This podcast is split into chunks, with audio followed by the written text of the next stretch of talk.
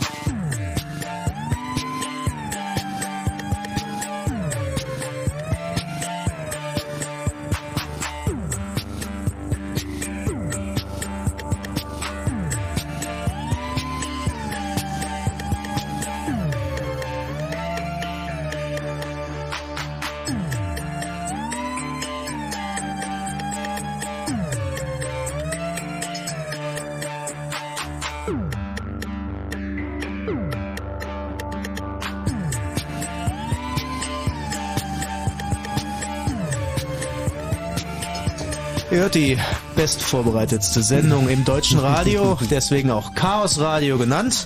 Die anwesenden Sissys und Pussys sind Frank, Harald, Tim und Max. So Jungs, äh, dürfte ich euch bitten, ins äh, kleine lustige Thema einzuleiten, um das wir uns heute Abend kümmern. Gerne. Wir wollen uns heute um die spezielle Problematik kümmern, die in der Regel entsteht, wenn man zu Hause oder auch im Büro äh, an das Internet zugreifen möchte.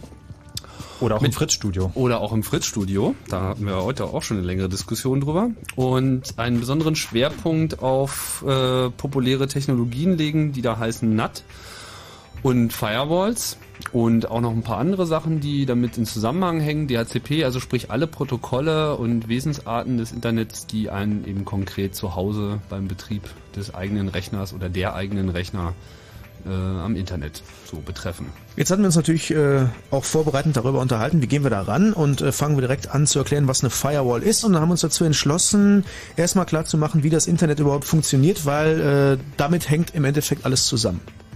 Genau. Und ich erkläre das jetzt nicht. Okay, dann äh, werde ich mich wohl dran machen an dieses Thema. Ja, äh, wie funktioniert das Internet? Äh, Im Grunde geht es alles um schöne kleine Päckchen, die aber nicht irgendwie vom Postboten an die Tür gebracht werden, sondern eben um Datenpakete.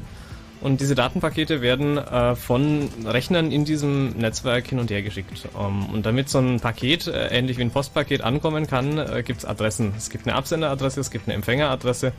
Ähm, und dann gibt es zwischendurch dieses ominöse schwarze Netzwerk, das diese Pakete vom Absender zum Empfänger äh, durchstellt. Und ähm, die einzelnen äh, Punkte im Netzwerk, an denen äh, entschieden wird, wo dieses Netzwerk wie welche Abzwe äh, wo dieses Paket wo welche Abzweigung nimmt in diesem Netzwerk, äh, die werden im Router genannt. Und damit haben wir auch schon den ersten Begriff irgendwo definiert. Ein Router ist also ein, ein Knotenpunkt im Netzwerk, der Pakete von äh, links nach rechts weiterreicht. Ähm, so, und wenn ich jetzt äh, zu Hause äh, oder an einem beliebigen Rechner eben äh, anfange, mit dem Netzwerk zu kommunizieren, dann werden da Datenpakete losgeschickt äh, über mehrere solche Router hintereinander äh, im Netzwerk äh, durch die Gegend geschickt und kommen dann irgendwann letztendlich bei dem Rechner an, den ich ansprechen will. Und der antwortet und äh, schickt mir ein Antwortpaket, schreibt eben als Empfängeradresse die Adresse drauf, die ich vorher als Absender und dieses Anfragepaket angeschrieben hatte ähm, und äh, schickt diese, diese Antwort äh, zurück an den eigentlichen Absender des Anfragepakets. Ähm, das ist äh, so im Wesentlichen, wie das Netzwerk funktioniert. Genau, dann gibt es noch ein paar Begriffe, die man halt häufig hört und die äh, nicht selten ein bisschen aus dem Zusammenhang gerissen sind und die es äh, wert sind, mal etwas besser verstanden zu werden. Allen voran natürlich IP. Techniker nehmen das halt gerne mal auch so locker äh, in den Mund und sprechen einfach nur von IP, während man ja generell eigentlich immer von TCP/IP redet. IP ist das eigentliche Internetprotokoll, daher auch die Abkürzung IP, Internetprotokoll. Und das ist, das sind, also IP-Pakete sind die Pakete, die sich im Internet von Computer zu Computer bewegen. Und sind auch quasi die einzigen Pakete, die sich da bewegen. Wenn man dann äh, ein Paket empfangen hat, dann äh, muss das natürlich dann auch an das richtige Programm zugestellt werden, weil natürlich mehrere Programme gleichzeitig irgendetwas tun. Der Webbrowser holt sich eine Seite von einem Webserver, das Chatprogramm redet halt mit dem Chatserver und so weiter. Und damit man das eben noch unterscheiden kann, gibt es eine sogenannte Portnummer. Das muss man sich vorstellen, wie die IP-Adresse so deine Straße und Hausnummer ist.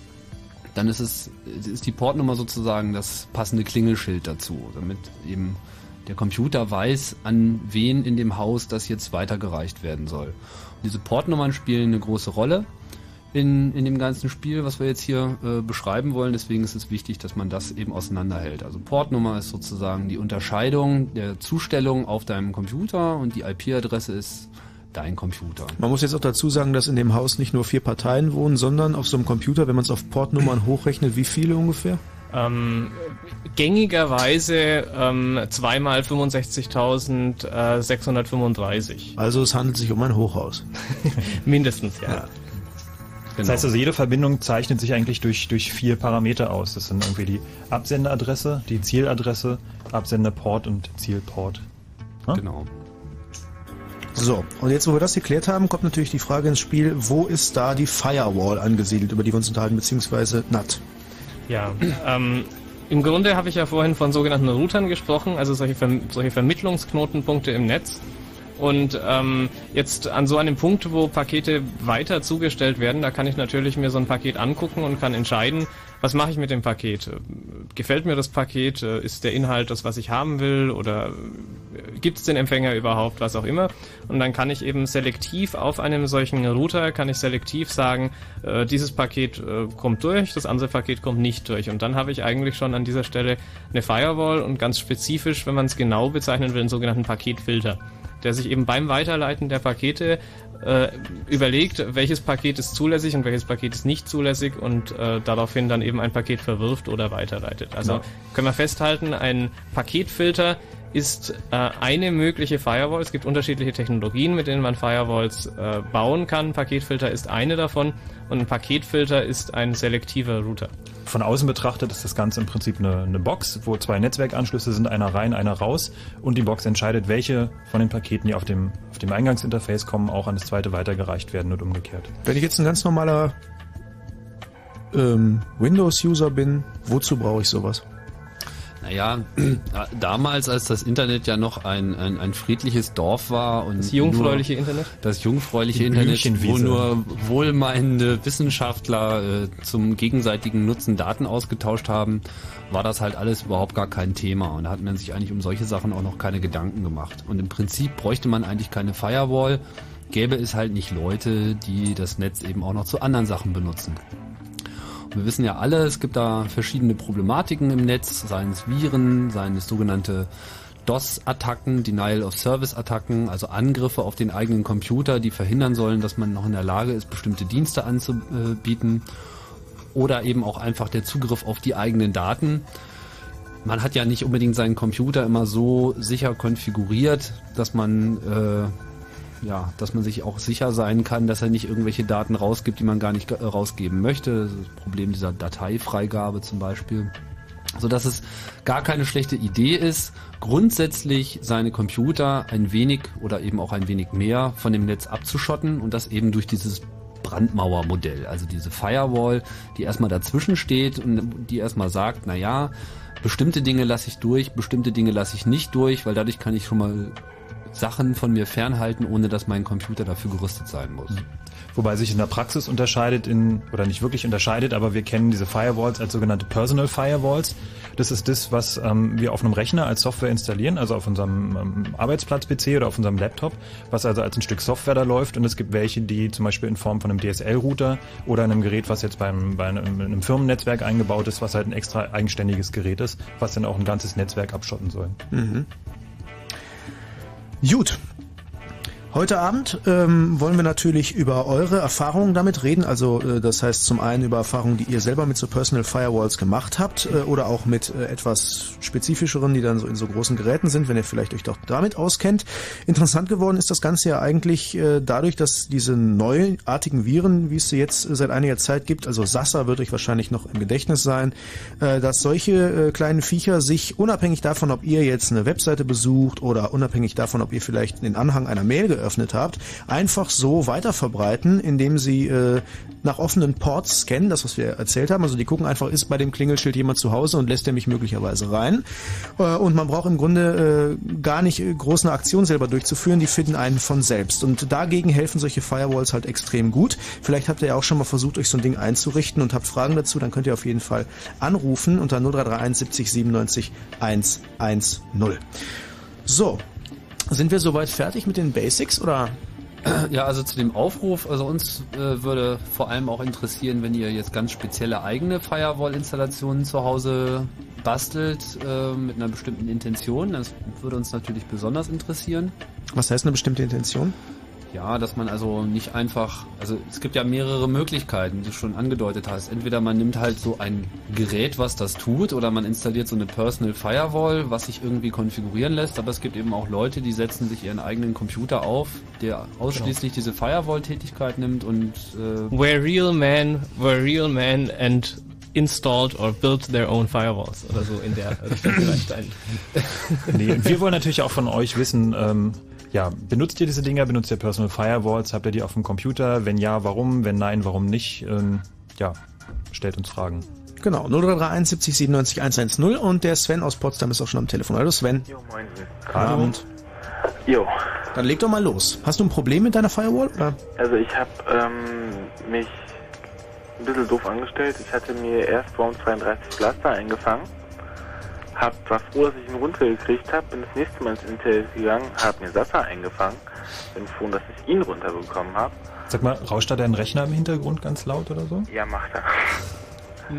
ähm, jo, und dann habe ich jetzt endlich mal eine anständige Firewall gefunden, weil ich hatte vorher Norton Antivirus drauf, der hat ja eigentlich auch gleich eine Firewall damit drin, aber mit, die hat nicht, die hat irgendwie nicht funktioniert und jetzt habe ich Kerio. Falls euch das was sagt. Mhm, die habe ich auch mal gehabt. Die ist eigentlich ganz lustig, die funktioniert eigentlich ganz gut. Weil Tonalarm hatte ich bloß die englische Version da und auf Englisch ist die relativ schwer zu konfigurieren. Kannst du nochmal äh, genau sagen, wie die heißt? Weil wir schütteln gerade alle mit ein bisschen... Kerio Personal Firewall. Also Kerio mit K oder was? Mhm. K, K-E-R. Das sind tatsächlich so die gängigsten. Also ich kenne auch jemanden in der Redaktion, der Zone-Alarm draufgepackt hat und Kerio hatte ich selber mal. Das sind so die, die man auch empfohlen bekommt, wenn man bei Heise mal guckt, was die so Freeware-mäßig ganz oben, sternemäßig sagen. Das finden viele User gut. Da sind die auch dabei. Und das Schöne ist, der hat auch gleich einen Pop-Up-Blocker mit drin. Für Ja. Webseiten. Das ist Mhm. so... Für Webseiten meinst Ja, du? ja, ne? also dass ich nicht von diesen ganzen Werbe... Und Kerio hat auch direkt Cookie-Washer und sowas, ne? Mhm. Das heißt, er macht also nicht nur, ist praktisch nicht nur ein Paketfilter, sondern guckt sich auch wirklich dann auf Anwendungsebene die Sachen an. Also wir haben ja schon, momentan noch nervig ist, er fragt mich momentan bei jeder Sache, die ich ausführe, ob er das wirklich immer lassen soll.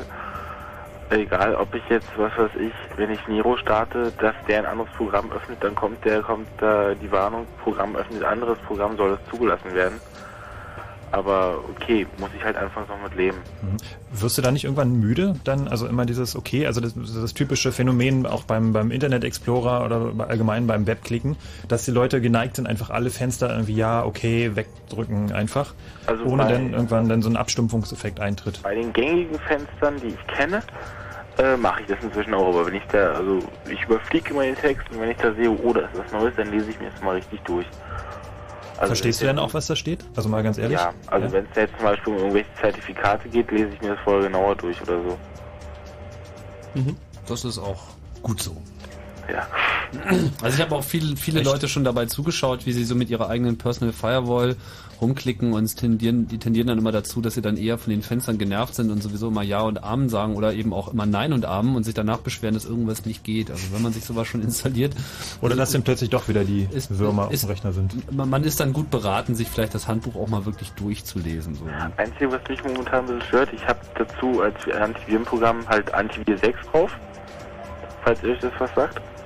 Mal gehört. Antivir, das ist dieses komische rote Zeichen mit dem Regenschirm.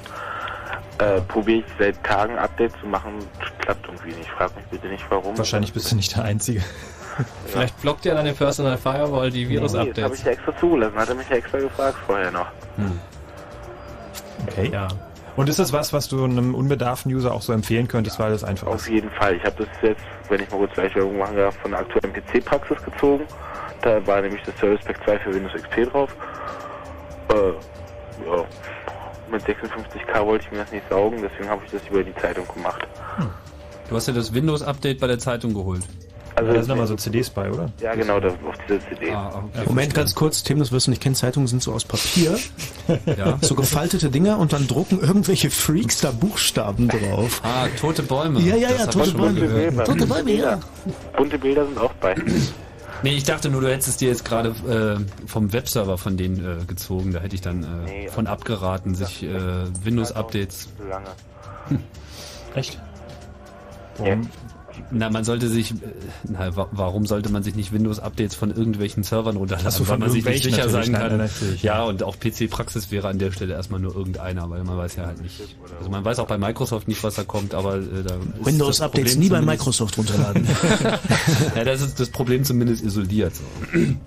Okay. ähm, Gab es denn jetzt grundsätzliche Probleme? Weil das ist ja jetzt nur das Setting sozusagen, was wir besprochen haben. Was, äh, was sind jetzt die Probleme oder wolltest du einfach nur sagen, dass du das und das hast? Ja, also ähm, einerseits, dass ich das habe und dass ich halt ähm, ähm, diese Probleme habe. Ich, jetzt kommt von, von Windows, bekomme ich öfters so eine Fehlermeldung Skynet. jedenfalls äh, vom, vom Skynet-Team steht, wird das immer unterschrieben, auch im Offline-Modus, ähm, dass ich irgendeinen Wormblaster drauf habe und dass ich mir den bitte deinstallieren sollte. Ich habe aber, wie gesagt, ich habe den, das Antivirenprogramm rüberlaufen lassen. Ich habe, ich habe nochmal den, den, den, den Microsoft-Patch drauf installiert und der bringt das immer noch. Ich frage mich, was das ist. Wer bringt es denn in deine Firewall oder dein... Nein, nein, ein, ein, ein, ein Skynet. Sky, von Skynet kommt das. Das heißt, es ist einfach nur ein Pop-up von einem Programm, wo du nicht weißt, wo es herkommt und da sagt dir jetzt irgendwas drauf. Microsoft das ist ein, Pop, ein Microsoft Pop-up. Naja, das, das weiß man ja nicht. Eben, Also so, kann ja jeder schreiben. Das gibt sich als solches aus, sag ich mal so. Ja. Die, äh, deine Probleme mit dem Antivir, äh, erfahre ich gerade aus dem Chat, äh, könnten damit zu tun haben, dass du die nicht kommerzielle Version verwendest. Ist das richtig? Ja.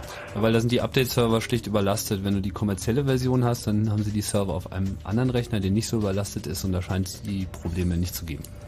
Ah, weil deswegen stürzt auch erst beim dritten Update ab. Okay. Jo, also was das Programm da anbelangt mit dem Pop-up, da hast du wahrscheinlich irgendeinen anderen Virus, der dich verarscht, bevor er dich dann killt oder irgendwie sowas Schönes. Das ist ja auch lustig. Mhm. war ich dagegen? Also zieh dir einfach mal das Update von Antivir.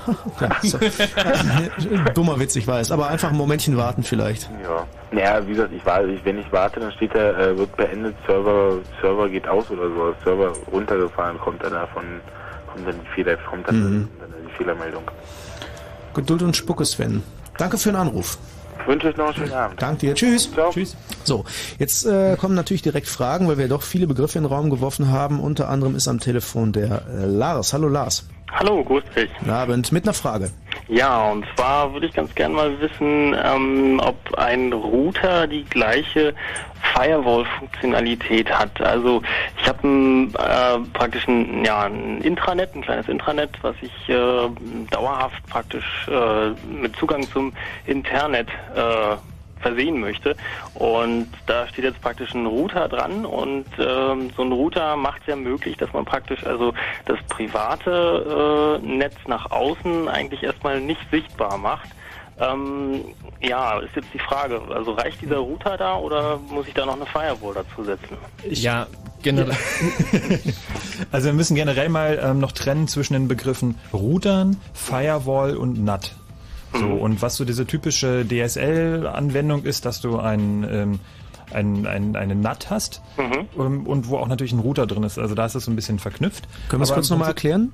Also Ja, das also haben wir ja noch, noch, noch, gar- noch gar, nicht erläutert. erklärt, Also, ähm, grundsätzlich erstmal, Router heißt nichts anderes, dass er die Pakete weiterreicht. Sonst nichts. Das ist eine Funktionalität, die du brauchst, weil sonst kommen keine Pakete an. Ja. Eine Firewall brauchst du dann, wenn du etwas blockieren möchtest. NAT brauchst du dann, wenn du mehr als einen Computer betreiben möchtest. Ein Abfallprodukt von diesem NAT ist, dass es schon so ein bisschen sich auch wie eine Firewall verhält, weil da geht nicht alles so ohne weiteres durch, sondern es gehen eigentlich nur in der Also Regel zumindest geht nichts rein. Antworten auf das, was du rausgeschickt hast, äh, gehen halt wieder zurück. Also mal ganz kurz, NAT steht für Network Address Translation. Das heißt also, das wären äh, deine Adressen von deinem internen Netz wären auf dem auf dem Router, auf diesem NAT Gateway übersetzt in eine externe Adresse. Ah ja. Und dabei merkt sich aber bei jeder Verbindung, die von innen nach draußen geht, merkt sich dieser, dieser Router, ähm, welche Verbindung er nach außen weitergereicht hat. Dass wenn die Daten zurückkommen, kann er die entsprechend seiner Tabelle, die er sich da angelegt hat, die Verbindung, die er sich gemerkt hat, dann wieder zurück zuordnen zu den Rechnern im internen Netz. Okay, also ähm, damit, also durch diese Adress-Translation ist es doch, äh, sehe ich das richtig, ist es so gewährleistet, dass eigentlich ein Rechner, der mich von außen jetzt versucht anzupingen, also unter meiner ähm, ja, Intranet-IP-Adresse, dass er mich eigentlich nicht sieht, sondern der sieht eigentlich wirklich von außen nur diesen Router oder diesen Genau, der, der kann gar keine Adresse von drin anpingen, weil die ja, die gibt's ja draußen gar nicht. Ja, das stimmt, okay. Vielleicht können wir dazu kurz auch was sagen, was diese internen Adressen sind. Schnell, zack. Ja, gut. Also es, es ist so, dass äh, es gibt IP-Adressen, die äh, speziell äh, für private Zwecke gedacht sind. Ähm, es gibt IP-Adressen, die weltweit im Internet eindeutig sind und die geroutet werden, sogenannte offizielle IP-Adressen und eben auch Adressen, die man so im privaten Bereich verwenden kann. Ähm, am bekanntesten ist davon der 192.168.x.x Bereich, ähm, der äh, freigehalten wird eben für private Netze. Da kann ich jetzt mein Netzwerk daheim aufziehen, kann mir da 65.000 Rechner reinstellen mit dieser mit diesen äh, privaten Adressen, die zur Verfügung gestellt werden. Ähm, und äh, dein Nachbar verwendet dann eben genau die gleichen Adressen. Und es sind Mhm. diese Adressen natürlich nicht eindeutig, sondern wenn du mit deinem Nachbarn kommunizieren möchtest, dann äh, müssen das eindeutige Adressen sein. Und das geschieht eben über diese sogenannten offiziellen IP-Adressen, die du von deinem Provider bekommst und die dein Nachbar von seinem Provider bekommt. Da bekommt ihr aber in aller Regel bei den End-User-Internetzugängen immer nur eine davon. Ähm, und äh, deswegen äh, ist es eben üblich, dass man da ein sogenanntes NAT-Gerät eben hinstellt, das diese Übersetzung macht von den vielen internen Adressen auf die eine offizielle äußere Adresse. Ja. Was, was würdet ihr jetzt sagen? Also sollte jetzt praktisch nach so einem NAT eigentlich nochmal eine Firewall stehen, die jetzt bestimmte ähm, Pakete dann also rausfiltert oder ist Das kann schon alles in einem Gerät sein. Das kommt Okay. halt ganz genau darauf an, was für ein Produkt du kaufst. Ja, es gibt reine Router, es gibt reine, Fi- äh, also es gibt erstmal reine Router. Dann gibt's Router, die zusätzlich noch einen Paketfilter haben, die also eine Firewall darstellen. Dann gibt's Router, die Router und NAT machen. Und es gibt Geräte, die Router, NAT und Firewall machen.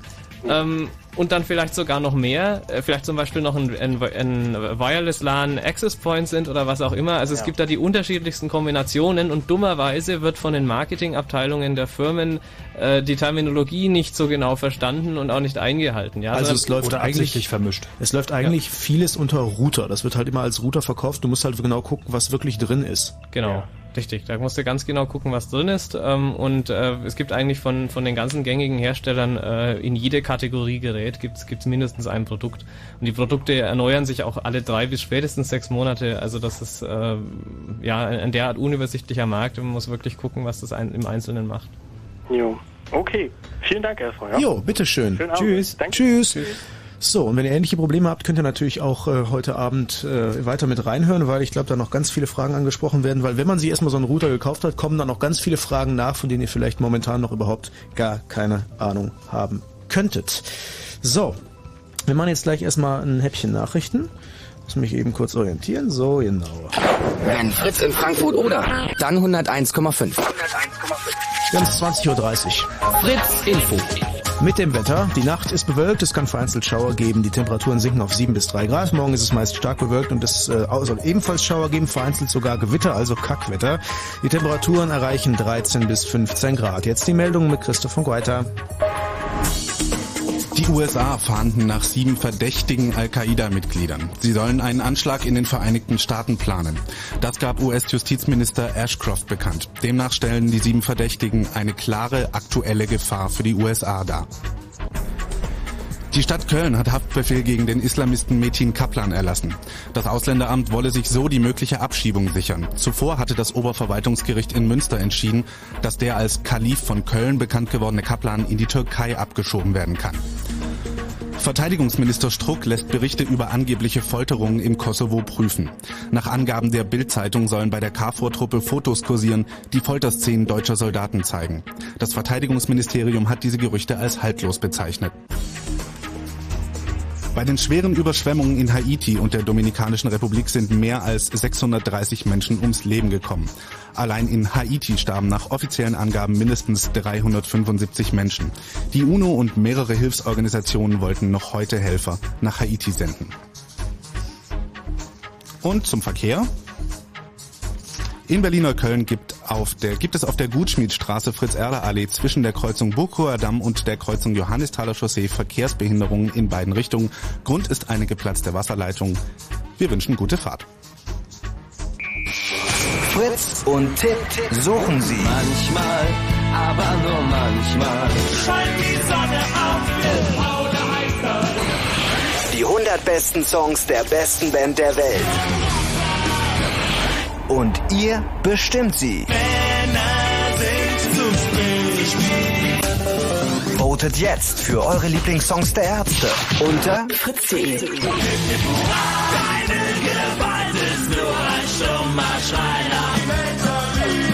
die 100 besten Songs der besten Band der Welt. Wählt eure Lieblingssongs der Ärzte unter fritz.de und im Radio. Preis Musik. Fritz.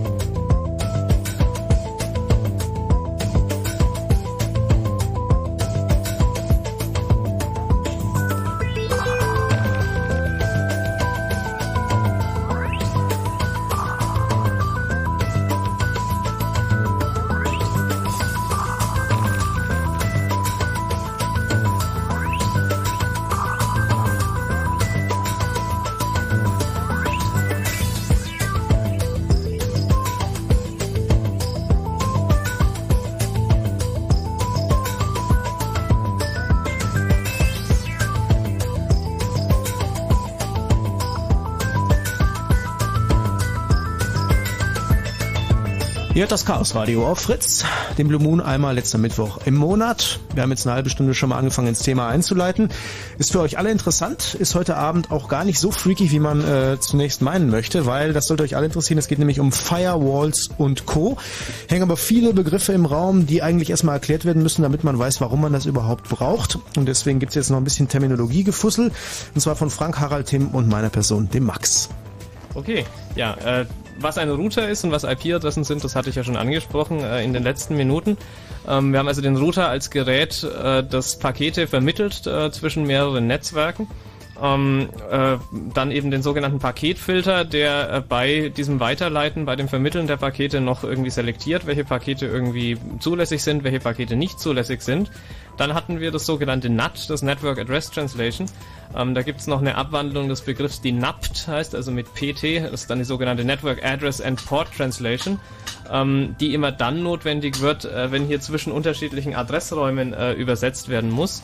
Ähm, warum man das tut und äh, wie das mit diesen internen und externen Adressen ist, werde ich gleich nochmal klären. Ich möchte nur noch ein paar andere Begriffe ansprechen, die in dem Dunstkreis gebraucht werden. Darf ich, bevor du voll loslegst, schon, weil, weil ich es gerade ver vergessen habe zu, äh, zu erwähnen, wir haben einerseits äh, gibt es einen IRC-Kanal, den wir hier mitlesen, ähm, für die Leute, die da noch mit einsteigen wollen, auf irc.freenode.net äh, im Kanal Chaos Radio. Und in der Wikipedia da geht ihr am besten einfach mal auf chaosradio.ccc.de, da ist ein Link auf eine, äh, eine Seite in der Wikipedia. Das ist die Mitmachseite in der Sendung. Wer also noch Anmerkungen hat, Sachen noch mit erklären will, die hier zur Sprache gekommen sind, kann dort das Ganze äh, unterbringen. Ähm, wir haben eigentlich auch Mail, wir haben ja immer eine Mailadresse 92 at chaosradio, wär's heute. Ähm, irgendwie ist aber irgendwas komisch mit unserer Mail, deswegen können wir die auch gerade nicht vorlesen. Wir probieren es mal gerade mit chaosradio.ccc.de, ob das ankommt, hilfsweise. Sollte. Sagen wir euch gleich nochmal Bescheid. Dann kann ich mir heute gar keinen Contest mit dir liefern. Das letzte Mal haben wir geeifert. Na, ich würde, würde dann noch kurz sagen, wenn ihr auf fritz.de geht, haben wir unser Forum geschaltet, habe ich einen kleinen mhm. Thread aufgemacht. Wenn ihr da was genau. reintexten wollt, könnt ihr euch auch mit anderen Usern dann darüber unterhalten. Also wir haben ganz viele Möglichkeiten, dann gibt's dann natürlich noch Telefon. Aber bevor wir ähm, wieder mit euch telefonieren, vielleicht noch mal kurz das, was wir noch nicht erklärt haben. War noch irgendwas, was wir vorher klar machen wollten? Ja, ähm, wir hatten den Begriff Firewall, der ja auch irgendwie im Titel steht. Ein Firewall ist ein wirklich sehr weit gedehnter Begriff, der irgendwie eine Abschottung, eine Abriegelung zwischen zwei Netzwerksegmenten meint. Wie das dann technologisch äh, ausgeführt ist, kann ganz unterschiedlich sein. Da gibt's äh, eben sogenannte Paketfilter, die hatte ich ja schon angesprochen. Es gibt aber auch äh, sogenannte Proxies ähm, oder auch Application Layer Gateways, äh, die einfach äh, von, von der technischen Implementation her an einer ganz anderen Stelle eingreifen. Ein Paketfilter äh, filtert eben Netzwerkpakete ähm, und äh, so Dinge wie Proxies und Application Layer Gateways, die sind, äh, wie wir Techniker sagen, auf einem höheren Layer angesiedelt. Ähm, die äh, gucken sich also tatsächlich dann den Inhalt zum Beispiel von Webseiten oder von E-Mails an und äh, arbeiten hier äh, technisch auf einer anderen Dimension. Ähm, gut. Begriffe. Hatten wir sonst noch was? Also was, glaube ich, auch nochmal ganz, ganz wichtig ist, dass wir darauf hinweisen, ist, wenn man halt, ähm, also dieser Bedarf für NAT, der entstand halt vor allem deshalb, weil wenn man heute beim normalen Internetprovider sich eben Internet holt, dann kriegt man von dem nur eine einzige IP-Adresse zugeteilt. In der Regel. Und zwar in der großen Regel. Das hat verschiedene Gründe. Äh, da gibt es diesen Mythos des auslaufenden Adressraums. Ähm, das stimmt nicht wirklich, aber so oder so haben sich irgendwie alle dazu durchgerungen, erstmal sparsam mit diesen Adressen umzugehen, weil sie auch der Meinung sind, die Leute brauchen zu Hause sowieso nur eine IP-Adresse. Das ist natürlich eigentlich Quark, weil man hat heutzutage schon auch mal mehr als einen Rechner, den Desktop, den Laptop und was weiß ich. Dann kommt mal jemand zu Besuch sprich den Bedarf, mehrere Computer zu betreiben, hat eigentlich schon jeder. Aber die Provider sagen natürlich auch, naja, wenn ihr dann, wenn wir euch jetzt mehrere IP-Adressen geben würden, die auch alle erreichbar sind, dann könntet ihr ja Server zu Hause fahren und dafür wollen wir ja eigentlich viel mehr Geld nehmen, weil das ist ja dann ein Business-Service.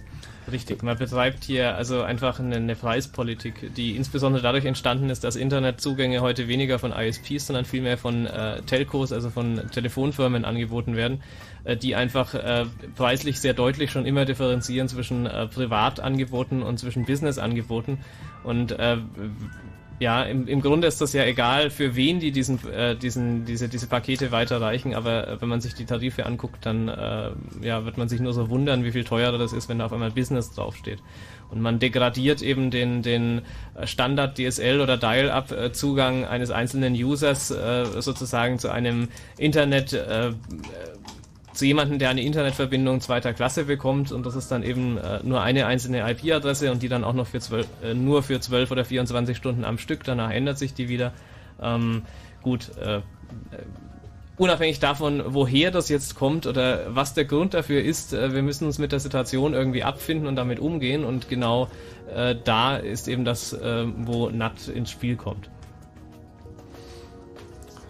Ähm, Du hast recht. Das ist fatal Internet hier im Studio. du hast recht, bin, bin gerade etwas überrannt, nachdem ich hier den Kanal angekündigt habe. Wir sind jetzt schon bei 88 Teilnehmern im Chat. Und irgendwie mit der Aber Mail, das funktioniert alles nicht. Und ich kann auch die Fritz-Seiten gar nicht lesen. Hier ist irgendwas komisch mit unserem Netz, also irgendwas. Ja. Ähm, ja, haben wir denn noch äh, Anrufer. Na, selbstverständlich. Na, dann, ich warte doch nur auf dann euch. Sei dann mal. Ich bin froh, dass wir keine Kochsendung machen.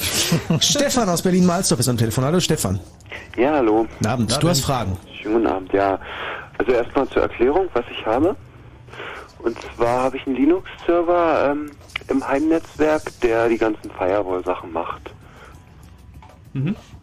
Und ähm, ja, solange wie ich Linux 6 irgendwas drauf hatte, also SUSE 6.2 oder so, hat es auch alles ganz nett geklappt mit IP Change. Und jetzt ähm, habe ich eine aktuellere Version installiert, ich glaube 9.0. Ähm, jetzt ist ja auf IP Tables umgestellt und da ist es ganz komisch. Und zwar sind da zig, zig Seiten voll von diesen Einträgen, welche Pakete alles geblockt werden. Und ich kriege das auch nicht hin, dass ich nur noch meine, weiß ich, 20 habe, die ich brauche. Na, das ist dann aber ein Problem von SUSE. Ähm, ich, wenn ich vielleicht an der Stelle was über meinen Hintergrund sagen darf, ich bin einer der wesentlichen Mitentwickler von diesem IP-Tables, ähm, das du eben einsetzt auf deinem Rechner. Ähm, und äh, dass da so viele Regeln schon standardmäßig mitgeliefert werden äh, bei deiner SUSE Linux-Distribution, das ist ein, äh, ja, wie soll ich sagen, ich würde sagen, in deinem Fall ein Problem äh, von SUSE. SUSE würde sicherlich sagen, das ist ein Feature. Wir liefern da schon die Firewall vorkonfiguriert aus. Das ist schon sicher mit der Standardinstallation. Aber ähm, ganz, ganz kurz, wie bist du dazu gekommen, die ähm, so, so ein externes Gerät aufzusetzen, also ein extra Rechner, ein Router? War das jetzt so der Spieldrang oder hast du spezielle Anforderungen dran? Oder? Ja, also es war schon hauptsächlich das Ziel, ähm, so ein bisschen zu experimentieren mit Server und sowas. Und ähm, der Bedarf war auch gegeben, irgendwas zu machen, weil wir eben zwei Rechner haben, die gleichzeitig im Internet sein sollen. Mhm. Und wir haben eben nur einen Hub und dann läuft es darüber. Mhm. Vielleicht noch kurz zur äh, Terminologie wieder. Was ist nun ein Hub? Ein Hub ist also nichts anderes als ein, ein äh, Verteiler, eine Verteilersteckdose. Sowas wie eine Dreifachsteckdose für den Strom, eben auch für, für Netzwerkkabel. Ja, ähm, äh, an der Stelle, weil wir gerade irgendwie hier von altes, neues, äh, altes Linux, neues Linux äh, waren, ist vielleicht ein, ein Aufknüpfpunkt, wo man äh, nochmal den Paketfilter etwas ansprechen kann. Da kann man dann wieder differenzieren zwischen dem sogenannten Stateless Paketfilter und dem sogenannten Stateful Paketfilter. Ähm, das ist also ein, ein, technologischer Unterschied, wie diese Pakete dort gefiltert werden. Die Details möchte ich euch jetzt ersparen. Ähm, nur ist es eben so, dass sich in den letzten Jahren äh, das sogenannte Stateful-Paketfilter durchgesetzt hat und äh, Linux-Systeme, die äh, Kernel 2.4 oder neuer haben, äh, bringen den eben von Haus aus mit. Äh, ältere Systeme haben eben noch so einen, so einen älteren äh, Paketfilter. Auch die Konfiguration von der neuen Technik ist deutlich einfacher. Ja, und wie kriege ich das nun hin, dass es übersichtlich ist und ich nur meine 20 Regeln hinschreibe? Ähm, naja, ich würde einfach sagen, du deaktivierst diese Scripts, die SUSE mitliefert, ähm, die diese ganzen Regeln setzen und du schreibst dir dein eigenes, wo nur deine Regeln drinstehen. Mhm. Das kann man auch mit über IP-Tables machen. Ähm, das, na, dieses Script. Oder ist es dann auch mit abgeschaltet? Nein, nein, dieses Script, das äh, ist irgendwo in etc äh, rcd initd in diesem Verzeichnis und das musst du eben dann dort äh, deaktivieren oder eben deinem SUSE beibringen, du willst keine Firewall und das dann eben von Hand konfigurieren. Mhm. Das hatte ich versucht, da hatte ich das Problem, ähm, wie ich die Weiterleitung mache, weil ja zwei Netzwerkkarten drin sind. Und mit IP-Table, äh, mit IP-Change ging das noch relativ einfach. Einfach Masquerading anschalten oder so. Könnt ihr mir sagen, wie ich das jetzt mache? Das heißt immer noch Masquerading bei IP Tables und ich denke, wir sollten an der Stelle dann mal den Support irgendwie äh, wieder einstellen, weil ich glaube, die meisten Hörer langweilt das dann doch etwas im Detail. Ähm, aber ich würde dir einfach mal empfehlen, im Netz zu suchen, einfach irgendwie nach IP Tables und Masquerading. Es gibt da äh, How-Tos, es gibt Dokumentationen, es gibt äh, Hilfeseiten, es gibt Mailinglisten. Also äh, du bist da nicht der Erste, der vor dem Problem steht.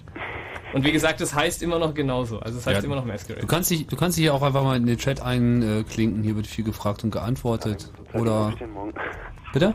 Ich muss morgen so zeitig aufstehen. Na, dann kannst du äh, auf der Wikipedia-Seite nachschlagen. Da wird auch das ein oder andere gefragt und beantwortet. Mhm. Ja?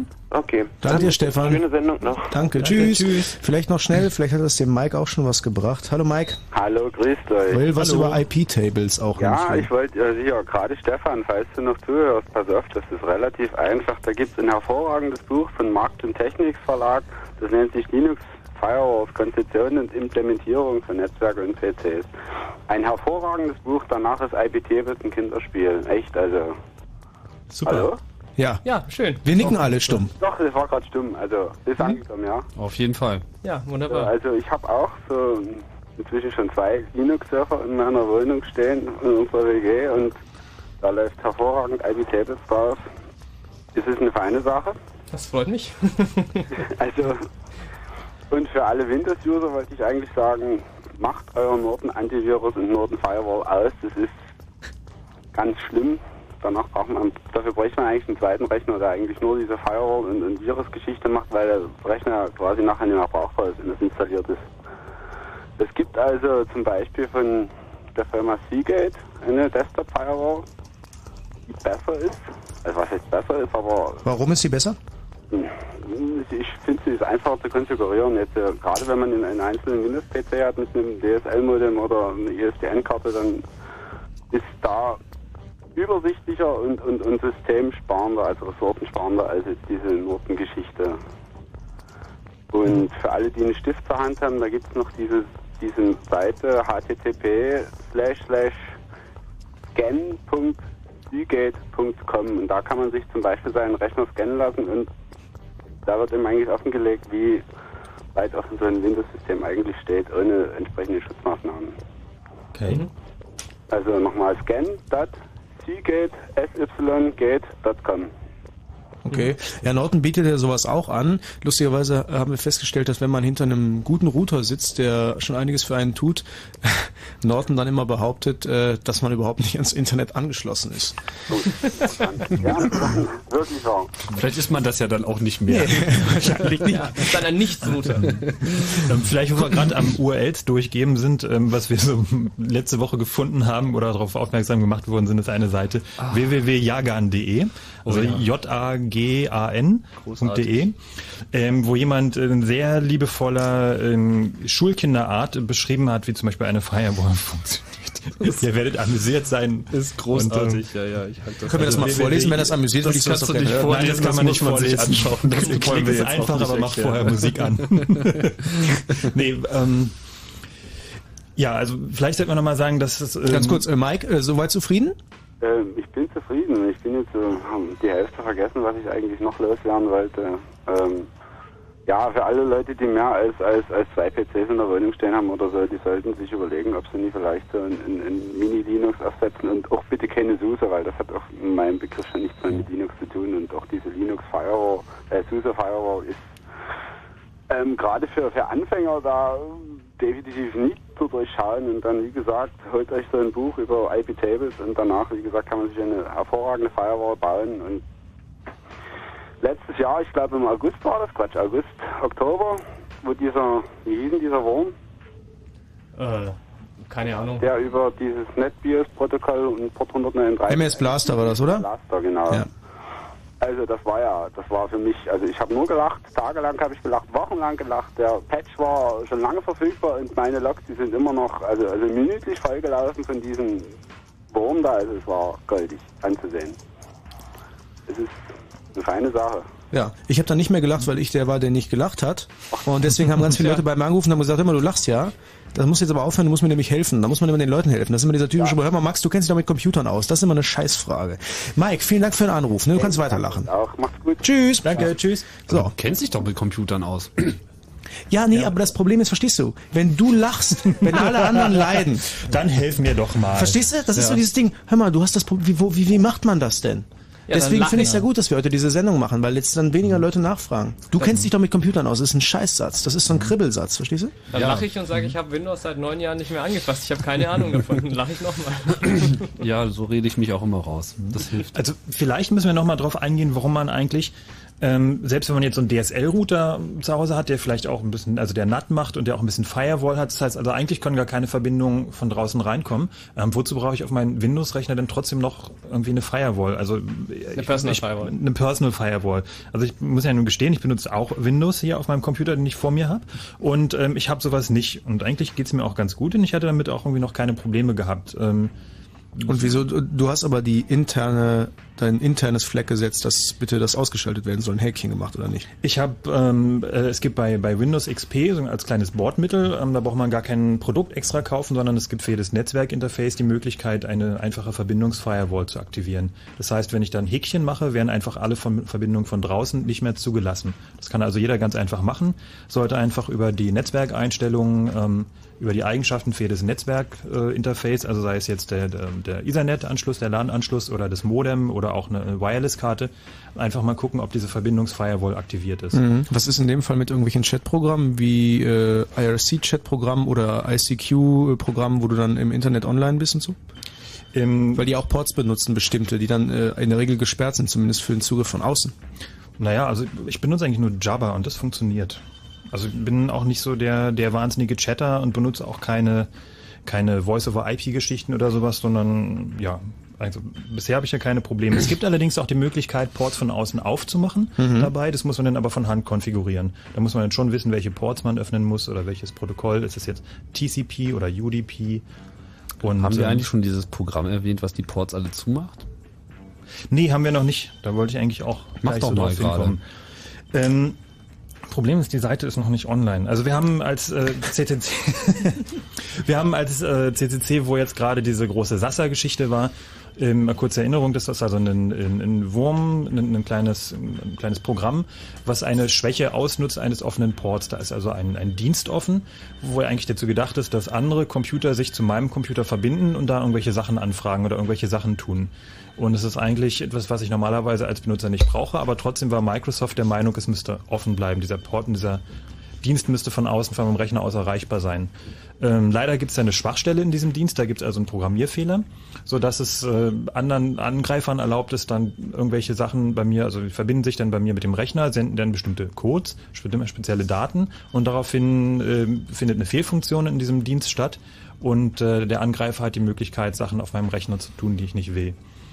Ähm, das ist also die äh, Grundidee hinter diesem Sasser-Wurm. Und ähm, was dieser Wurm dann gemacht hat, ist da, ähm, ich weiß gar nicht genau, was er gemacht hat, aber er hat jedenfalls Dinge gemacht auf Er hat den Rechner. Computer rauf und runter gefahren, mehr nicht. Mehr nicht? Nee. Dann gab es aber noch die Geschichte mit einem Fatbot, äh, wo irgendwie noch der, denn ähm, so hinten der praktisch der Sasser öffnet denn das, das Tor für noch weitere Programme, die noch auf meinen Rechner kommen können. Der hatte ja auch noch mal einen Bug.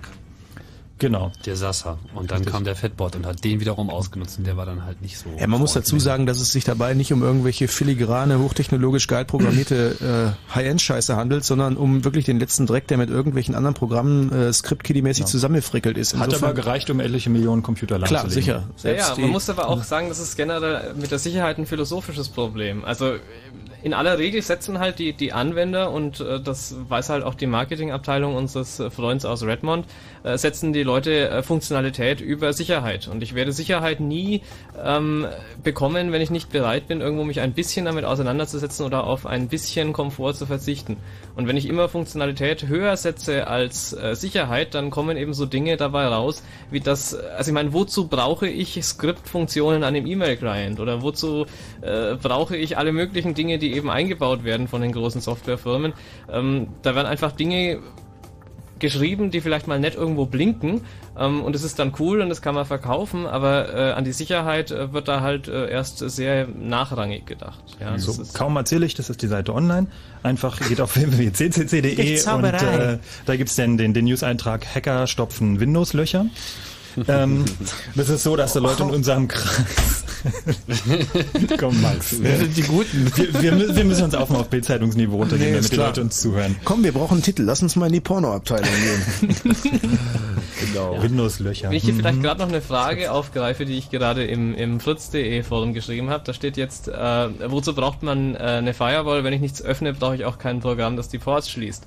Ähm, äh, da muss man jetzt irgendwie erstmal sich fragen, was, was versteht derjenige unter, äh, unter, wenn ich nichts öffne? Also ähm, es ist halt so, dass alle möglichen, in dem Moment, wo ich so ein, so ein Windows oder ein beliebiges Betriebssystem installiere, dann laufen da so viele Programme im Hintergrund, von denen ich gar keine Ahnung habe, die irgendetwas tun, ja, wo es darum geht, äh, dass automatisch irgendwelche Dinge im Netzwerk funktionieren oder wo ja, also da laufen einfach Dienste im Hintergrund, die, die äh, nach außen erreichbar sind. Da geht's auch wieder darum, man will irgendwas äh, einfach zum Funktionieren bringen ähm, und denkt eben nicht an die Sicherheit und dann sind da so Dinge wie Laufwerksfreigaben offen nach außen hin. Äh, es sind äh, solche Nachrichtendienste, also dass man sich gegenseitig kleine Nachrichten in Fenster schreiben kann und so weiter, sind offen. Ähm, da muss ich gar nichts machen, sondern das ist einfach nach der Installation alles offen. Ähm, und äh, das ist äh, wieder so eine Strategiefrage. Ja, also es gibt äh, zum Beispiel Betriebssysteme wie OpenBSD, die werden installiert und da ist die Default-Einstellung, alles ist zu. Ja, äh, dann funktioniert halt auch erstmal nicht alles. Ich muss dann eben genau das einschalten, was ich tatsächlich brauche. Aber dazu muss ich dann erst wissen, was ich brauche. Das ist natürlich wieder so ein, so ein Usability-Problem. Ähm, aber äh, das Argument, äh, ich mache nichts auf, also brauche ich auch keine Firewall, das ist in jedem Fall ungültig. Der Andreas ist am Telefon aus Schöneich. Hallo Andreas. Ja, hallo. Guten Abend. Deine Ähm, Frage. Ich habe mal eine Frage. Also kann man eigentlich auch Ports manuell schließen? Also was weiß ich jetzt zum Beispiel Netbus 1, 2, 3, 4, 5, dass man den irgendwie per durch die Registry oder wie auch immer also selber schließen kann, halt ohne Firewall. Also dass Ähm. man nicht ähm, der Firewall sagt, sie soll jetzt den zumachen. Also ich bin beileibe nicht der Windows-Experte, aber im Allgemeinen äh, geht das äh, eigentlich immer nur dadurch, dass du das Programm beendest, das diesen Port aufmacht. Oder den Dienst. Also das ist ja, Ähm, äh, zur Erklärung, also ein Dienst ist in der Regel etwas, was im Hintergrund läuft. Das heißt, es wird beim, wenn du das, das Windows bootest, wird es automatisch gestartet, ohne dass du irgendwas anklickst. So, dann läuft halt stillschweigend im Hintergrund und sind zum Beispiel die, die Möglichkeit, dass andere Leute Dateien auf deinem Rechner zugreifen können. So, das ist halt ein Dienst, das ist dieser Freigabedienst. So, der läuft einfach da. Und äh, dieser Dienst macht dann auch die Ports auf. Das heißt, und wenn du verhindern willst, ähm, dass die Ports aufgemacht werden, dann kannst du diesen Dienst nur beenden. Also nicht starten oder beenden. So bei Linux oder wenn du halt eine Open Source Variante davon hättest, wo du den Quelltext hast, kannst du zum Beispiel auch von Hand eingreifen, sagen, okay, ähm, das Programm soll zwar laufen, der Dienst, ähm, soll aber keine Ports nach außen öffnen. Das wäre Ja. denkbar. Nur bei Windows Ist- hast du die ja. Option nicht. Ist aber halt äh, ziemlich kompliziert und das ist in der Regel viel einfacher, einfach irgendwo so ein kleines Kästchen davor zu stellen. Die kosten auch eigentlich überhaupt kein Geld mehr, eben einen Paketfilter ähm, davor zu stellen, der eben einfach äh, alles blockiert, ja, der einfach äh, bis auf bestimmte Ausnahmen, die ich explizit eintrage, sämtliche Ports sperrt. Ähm, und damit habe ich das Problem noch nicht. Da kann ich mich dann auch halbwegs drauf verlassen. Ähm, ja, weil das ist nochmal ein extra Gerät. Äh, das ist nicht irgendwo irgendeine Software, die vielleicht auch wieder äh, vom nächsten Windows-Wurm wieder irgendwie umkonfiguriert wird oder was auch immer, sondern es ist einfach nochmal äh, ein, Stückchen mehr Sicherheit, dass man da gewinnt. Ja, naja, aber man kann ja zum Beispiel den Nachrichtendienst dort, ich glaube das ist Port 135, wie auch immer, den Mhm. kann man ja unter, also bei Windows unter Dienste abstellen. Also da hat man ja eigentlich diesen Port dann selber geschlossen. Also ich wollte Weil, ja, indirekt, weil du den Dienst abgestellt hast. Ach, ach so, hm. Ja, also Ports kann, kann nur Software auf und zu machen oder benutzen, ja, und du musst halt eben diese Software daran hindern, ausgeführt zu werden und dann wird der Port auch nicht mehr benutzt oder geöffnet. Ah, okay. Gut. Danke. Bitte, Andreas. Ja, also tschüss. Tschüss. So, dann der Klaus. Nee, Moment, Sekunde, Klaus, dauert noch eine Sekunde. René ist am Telefon. Hallo René aus Görlitz. Hi. Guten Abend. So, also zwei Fragen hätte ich. Und zwar habe ich einen äh, DSL-Router aufgesetzt mit äh, FreeFL. Mhm. Oder wie auch immer sich das nennt, wie man es Ja. ausspricht. Ihr werdet es sicherlich kennen. Ja, für die, So. die es nicht kennen, kannst du vielleicht mal einen Satz drüber erzählen, was es denn ist. Hallo? Ja. Kannst du kurz erzählen, was es ist? Dann brauchen wir das nicht. Ach so, ähm, ja, im Prinzip ist es ein, ein kleines äh, Linux-System auf einer Diskette, was äh, Routing-Funktionen erfüllt. Gut, ja. Okay. genau. So, äh, mein Problem oder meine, meine Sorge in dem Moment ist jetzt, ähm, dass jetzt auch wirklich äh, die ganze Sache so konfiguriert wurde. Ich meine, man hat ja diese, diese kleine Konfigurationsdatei, wo man drin rumschreibt und so weiter. Und ich denke, ich habe das Ding auch relativ sicher gekriegt. Nun ist ja die Sache, hm, wie erkläre ich das jetzt? Ähm, ich habe einerseits den Router, den ich, äh, auf dem ich die Ports sperren kann, dass keiner von draußen reinkommt. Und ich habe ja die Rechner dahinter, die im Netzwerk sind. Mhm. Und das ist ja wieder eine extra Einstellung. Ja. Also äh, was da durchgeht. Ich höre euch ganz schlecht irgendwie. Können wir nicht viel dran Das liegt ja ändern. daran, dass wir alle mit unseren Computern beschäftigt sind. Nein, nein, nein, nein. ähm, Glaube ich nicht. Aber ja, äh, gut. Äh, Ähm, jetzt, wär- jetzt wäre die Frage, wie, also, also mein eigentliches Anliegen ist im Prinzip, ähm, die, die Rechner aus dem Netzwerk äh, daran zu hindern, äh, File-Sharing-Kram auszuführen. Also Casa und Co.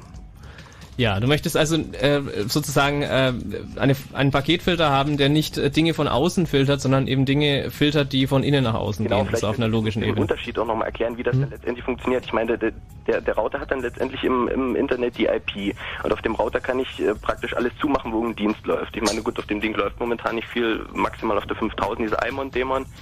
Ähm, da ist ja nicht viel zu machen, aber die Rechner dahinter, das ist ja dann das Problem. Und äh, generell routet das Ding ja erstmal alles, was ich rausschicke und was, was wieder reinkommt, was ich anfordere. Das ist richtig, ja. Das ist also, wenn man eben über den Router spricht, ist das auch eigentlich das, was er tun soll. Ähm, äh, jetzt, wenn du eben deine Firewall oder einen Paketfilter drauf hast, dann ähm, bei fertigen Geräten kann man das selten konfigurieren, aber wenn man jetzt sich selber was äh, zusammen äh, bastelt, dann geht das schon eher oder ein professionelleres Produkt erwirbt dann kann man da sehr wohl eben auch Filterregeln äh, einstellen für äh, Verbindungen, die von innen nach außen gehen. Ja, also man kann dann eben sagen, äh, zum Beispiel ähm, Web, also HTTP ist erlaubt. Ich kann meinen Webbrowser aufmachen und kann mir irgendwelche Webseiten angucken, aber ich kann sagen, na, FTP geht nicht oder äh, Chat geht nicht, also IRC oder was auch immer. Bei den äh, Peer-to-Peer-Netzwerken ist es etwas komplizierter, weil die in der Regel, und da kommen wir zu einem sehr interessanten Thema, ähm, auf der Netzwerkebene ähm, mehrere Verbindungen aufbauen. Ja? Äh, das ist also so, dass äh, jetzt so ein Webbrowser oder ein FTP-Client oder ein IRC-Client, die machen in aller Regel eben eine Verbindung irgendwohin auf. Das ist eine sogenannte TCP-Verbindung. Ähm, TCP ist eines von diesen Netzwerkprotokollen. Ähm, und alle Daten werden in dieser einen Verbindung ausgetauscht. Äh, bei diesen Peer-to-Peer-Netzwerken und auch bei äh, Voice-over-IP, also Internettelefonie und äh, diversen Spieleprotokollen, ist es das so, dass eben aus Netzwerksicht mehrere äh, Verbindungen aufgemacht werden. Ähm, das merkt der Anwender nicht, aber im Hintergrund laufen da eben mehrere Verbindungen auf unterschiedlichen Ports. Ähm, und da ist es dann schwierig, äh, insbesondere wenn diese Ports keine festen Nummern haben, ähm, äh, zu wissen, was da eigentlich passiert. Ja, die, der Paketfilter, der geht ja traditionellerweise geht er her und schaut sich diese Nummer an und sagt, aha, mh, das ist 80, 80 wird für äh, www verwendet üblicherweise. Und dann kann ich eben, dadurch, dass ich 80 sperre, ähm, aber nur über diese Konvention, dass für www üblicherweise 80 verwendet wird, das Sperren. Wenn jetzt jemand seinen Webserver auf Port 90 laufen lässt, dann habe ich das nicht damit abgedeckt. Ich gucke mir ja nur die Adressen an. Es könnte ja jemand irgendwie andere Adressen draufschreiben. Äh, um also solche Protokolle äh, irgendwie zu filtern, die ähm, dynamisch irgendwelche Portnummern verwenden oder wo jemand absichtlich andere Portnummern verwendet, da muss ich tatsächlich in den Inhalt hineingucken. Was wird da übertragen? Ist das eine Webseite? Ist das äh, ein Chat-Verbindung? was auch immer. Und das sind dann eben in der Regel sogenannte äh, Proxys, die äh, diese Funktion anbieten.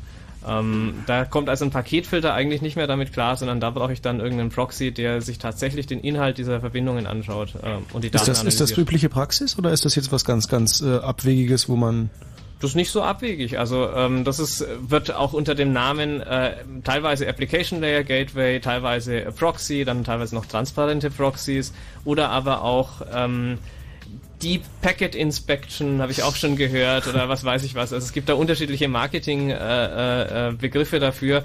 Aber im Grunde geht es eben darum, ich filtere nicht basierend auf Adressen, sondern ich mache den Briefumschlag auf oder dieses Paket und gucke rein, was ist denn im Paket drin ähm, und filtere eben da drauf. Es gibt Hm. auch genau La Layer 7 Filtering gibt's auch noch. ist auch Gleiche. Content-based Filter. Also Ja. da kann man sich beliebige Marketing-Terms so einfallen lassen, aber es ist halt etwas anderes, ob man sich nur die, den Umschlag anschaut oder ob man eben auch nochmal reinguckt. Aber René, brauchst du das überhaupt? Ich meine, wenn du ohnehin dann nur Web und, und Mail oder was auch immer zulassen willst, kannst du ja sagen, alle anderen zu, egal welche auch. Und wenn das äh, Programm dann diese ganzen Ports immer verändert, ist ja scheißegal. Naja, das wäre die Frage gewesen, ob ich wirklich, ähm, ob ich jetzt, ob das, das Problem erschlage, indem ich alles zumache, außer die 80. Tut dir ja, nicht weh. Ja, kannst du machen. Du kannst äh, das Problem wirklich tatsächlich äh, damit eben äh, erschlagen, dass du sagst, alles wird gesperrt und ich mache nur noch Port 80 auf und vielleicht noch irgendwie Port äh, 143 für IMAP oder was weiß ich was. Also die Ah. Protokolle, die ich eben tatsächlich brauche, kann ich aufmachen. Vielleicht dann auch am besten noch äh, nur zu dem einen Mail-Server, den ich tatsächlich verwende und nicht, nicht äh, internetweit. Also man kann das beliebig einschränken. Aber diese Default closed, also erstmal standardmäßig alles zu und dann nur explizit das aufmachen, was man tatsächlich benutzt, ist sowieso die, die äh, aufwendigere, aber sicherheitstechnisch sehr viel äh, bessere Strategie, als nur bestimmte Dinge zu sperren. Da, da können, also ich sag, können diese Personal Firewalls eigentlich auch eine Hilfe sein, weil die ja äh, sehr interaktiv arbeiten. Also je nachdem, wie man sie konfiguriert, aber da kann man ja auch sagen, ich mache jetzt erstmal alles zu und wenn ein Programm hergeht und sagt, jetzt hätte ich aber gerne mal, dann kriegt man das eben angezeigt, nicht selten eben mit dem Hinweis darauf, welches Programm das ist. Das ist also an sich ist das eine gute Idee. Wie die Dinger dann praktisch ausgeführt sind, ist eine ganz andere Frage. Aber im Prinzip ist das schon mal nicht schlecht. Insbesondere wenn sie in der Lage sind, dann eben aus den Einstellungen, die man gemacht hat, auch so eine feste Konfiguration zu generieren, mit der man dann weiterarbeiten kann. René, war das eine Antwort auf deine Frage? Ich, ich denke schon, ja. Das, das war, ich hatte es vielleicht nicht ganz so deutlich formuliert, aber im Prinzip ist es das gut, dann, dann mache ich das Ding halt dicht. Supi. Ähm, eine kurze Sache noch, und zwar hatte ich mir jetzt vor kurzem noch für XP das tolle Service Pack 2 in der Beta-Version gezogen. Mhm. Und da ist ja jetzt auch, ähm, zum, also gut, eine Firewall war ja schon immer dabei irgendwie, aber jetzt ist er halt richtig äh, offiziell und, und, und ganz, ganz offensichtlich Bestandteil der ganzen Sache, Warum hast du dir das denn in der Beta-Version überhaupt gezogen, sag mal? weil ich neugierig bin. Ach so, okay. Windows gibt, was die geben. Genau. Ja, ey, Beta-Version ey, von. bitte keine Diskussion Was? darüber. Ich, ich, ich, Ja, unglaublich. Na, neu ist ja nur, dass sie die Sachen jetzt auch Beta nennen. Ach so, sie nennen es Windows. Es heißt jetzt XP Beta. Ähm, die Frage ist nur, ähm, gibt es schon irgendwelche Erfahrungen? Also wenn ich jetzt, äh, wenn ich dieses Teil jetzt drauf habe, kann ich jetzt auf, Nicht auf bei die Firewall, ich hatte bis jetzt Zone Alarm, also das mit dem DSL das ist auch gar nicht Nee. bei mir, das ist bei meiner Freundin irgendwo. Mhm. Ähm, hatte Zone Alarm drauf und habe mir jetzt dieses Service Pack geladen und halt mit dieser Firewall und allem drum und dran. Ähm, kann ich jetzt auf die Personal Firewall verzichten? Ist es jetzt insofern wirklich sicher? Gibt es da schon Erfahrungen mit dem Soll Ding? sagen? Oder Ähm, sollte man lieber die Finger davon lassen? We, we don't know. Also es ist so, neue Software äh, löst vielleicht alte Probleme und schafft neue. Das ist einfach generell immer so und es ist nicht schlecht, äh, default paranoid zu sein. Also Richtig. Auch so ganz äh, sicherheitsphilosophisch ist es grundsätzlich sinnvoll, sich nie auf einen Anbieter oder auf überhaupt ein, was auch immer zu verlassen, ja. Ähm, also wenn man jetzt irgendwie ein Microsoft-Betriebssystem hat, dann ist es vielleicht gar nicht so geschickt, von einem anderen Anbieter irgendwie die Firewall zu haben. Nicht, dass man jetzt irgendwie hier äh, irgendwelche Anschuldigungen oder irgendwas erheben will, aber es gibt ja zum Beispiel zahlreiche Dinge, die auch die, die äh, Windows selber tut, äh, zum Beispiel mit dem Media Player irgendwelche Dinge melden oder wo auch im Prinzip äh, ausspioniert werden kann der Rechner oder äh, wie auch immer. Also es gibt da ja die, die obskursten Dinge, die betrieben werden und es ist äh, immer ganz gut, äh, Sicherheit zu verteilen auf unterschiedliche Anbieter oder vielleicht auch unterschiedliche Geräte, wie auch immer und nicht alles so äh, von einem Anbieter auf einem Gerät. Äh, das ist dann immer zweite Wahl. Man muss dazu sagen, dass Zone Alarm und auch Kerio das schon eine Weile machen und dass das nicht die allererste Version ist aus irgendeiner Beta, sondern die machen das schon ein Weilchen und da Ja, ist es, es, halt kann, immer ganz es, kann gut. ja, es kann ja sein, dass das alles ganz toll ist, aber es kann einfach genauso sein, dass sie wieder neue Probleme schaffen. Und äh, von daher können wir einfach so eine pauschale Aussage mit, mit dem Update ist jetzt alles prima, einfach nicht fällen. Das, Ja, außerdem äh, gibt's noch geht keine nicht. Erfahrung damit. Genau, gerade wenn es frisch ist. Okay, René. Okay, dann muss ich die Erfahrung selber sammeln. Ja, genau. Viel Spaß. Danke euch und wünsche euch noch einen schönen Abend. Danke, tschüss. So, der Klaus ist am Telefon. Klaus, bist du da? Ja, ich bin Ah, noch da. Aus der Schweiz, aus Dübendorf. Genau, ich höre euch übers Internet, über den Impact-Stream. Mhm, super. Und ja, ich, äh, was mich, äh, mich äh, stört eigentlich immer ein bisschen, wenn ich höre, dass, äh, dass da jetzt die, äh, die Windows-User, nenne ich sie mal, in Anführungszeichen, ähm, ihr Personal Firewall einsetzen und jetzt sich so darauf verlassen, dass diese Personal Firewall sie, äh, ihnen alle Probleme wegnimmt. Und ähm, ja, auch die Fragen, wo ich jetzt äh, von anderen Leuten gehört habe bis äh, heute, äh, waren auch, äh, gingen auch schon teilweise in die Richtung und zwar es war noch, äh, ich denke mal, es geht, es ist nicht nur Windows-Leute, aber da ist das Problem halt eher gepusht, da ist auch Mi- Microsoft ja mittlerweile so ein ein Firewall mitliefert, äh, in den dann ihre eigene Software noch Löcher reinbohrt. Und ich wollte einfach mal hören, wie, was ihr davon haltet und äh, wie, ihr, wie ihr das seht, ob ihr das genauso seht oder ob ihr das Problem, äh, ob ihr das Problem ganz anders seht. Gut, bevor wir die Frage beantworten, sagen wir noch mal kurz, wer wir sind. Fritz. Blue Moon. Ihr hört nämlich das Chaos Radio auf Fritz, jeden letzten Mittwoch im Monat. Frank, Harald und Tim sind im Studio und meine Person der Max und es geht um Firewalls und Co. So, und jetzt können wir. Ähm, die Frage, ob Personal Firewalls sinnvoll sind oder nicht, wird ähm, sowohl im Netz als auch bei uns im Club intern irgendwie ziemlich heftig, ziemlich kontrovers diskutiert. Ähm, da gibt es sehr unterschiedliche Ansichten. Ähm, der eine Aspekt ist natürlich, dass eine Personal Firewall erstmal das Schlimmste verhindern kann. Ähm, das können wir mit Sicherheit mal so sagen. Aber es hat natürlich auch das Problem, dass die Leute sich dann zurücklehnen und sagen, ich habe ja so eine Firewall, mir kann nichts passieren. Und genau dann aufhören, sich irgendwie jegliche Gedanken zu machen, äh, was mit ihrem Rechner passiert, was da noch im Internet unterwegs ist und was noch auf sie zukommen kann. Mhm. Das heißt, also so eine Personal Firewall ist halt so wie im Prinzip das Gehirn an der Garderobe abzugeben ähm, in dem Moment, wenn man sich darauf verlässt, dass es wirklich alles sicher macht, äh, diesen ganzen Rechner absichert und ähm, Windows dann plötzlich ähm, wie eine, eine Burg, wie eine Festung ist, die dann nicht mehr eingenommen werden kann. Das kann man vielleicht auch wieder auf, auf, ein, also auf eine sicherheitsphilosophische äh, Sache eben äh, reduzieren, dass Sicherheit nie ein Produkt ist, sondern Sicherheit ein Prozess ist. Ja, und den muss ich immer beobachten und ich muss mich kümmern. Ich kann nie Sicherheit kaufen und mich dann, kann ich mich vielleicht in, in Sicherheit wiegen, aber sicher ist es dann immer noch nicht. Ja, und wie weit ist das, äh, wie weit sieht es aus mit äh, dass sich die Leute ihr, dass sich jeder seinen eigenen Firewall halt zusammen äh, und sich das Know-how selber äh, aneignen muss oder dass ich in Anführungszeichen mal einen Profi holt, der sich, da, äh, der, der sich auch darum kümmert und den mir einrichtet und naja, ich meine, wenn du einen Profi äh, in deinem Umfeld hast, dann ist es ja sicherlich kein Fehler, ihn zu fragen. Auch kein Fehler ist es. Ist der Profi bei, äh, bei mir im Umfeld. Ach so, Entschuldigung. ja. Das ist bei äh, meine Bekannten kommen halt immer, wenn sie irgendwie Probleme ja, in der Richtung haben. Das Max-Problem. Äh, ja, genau.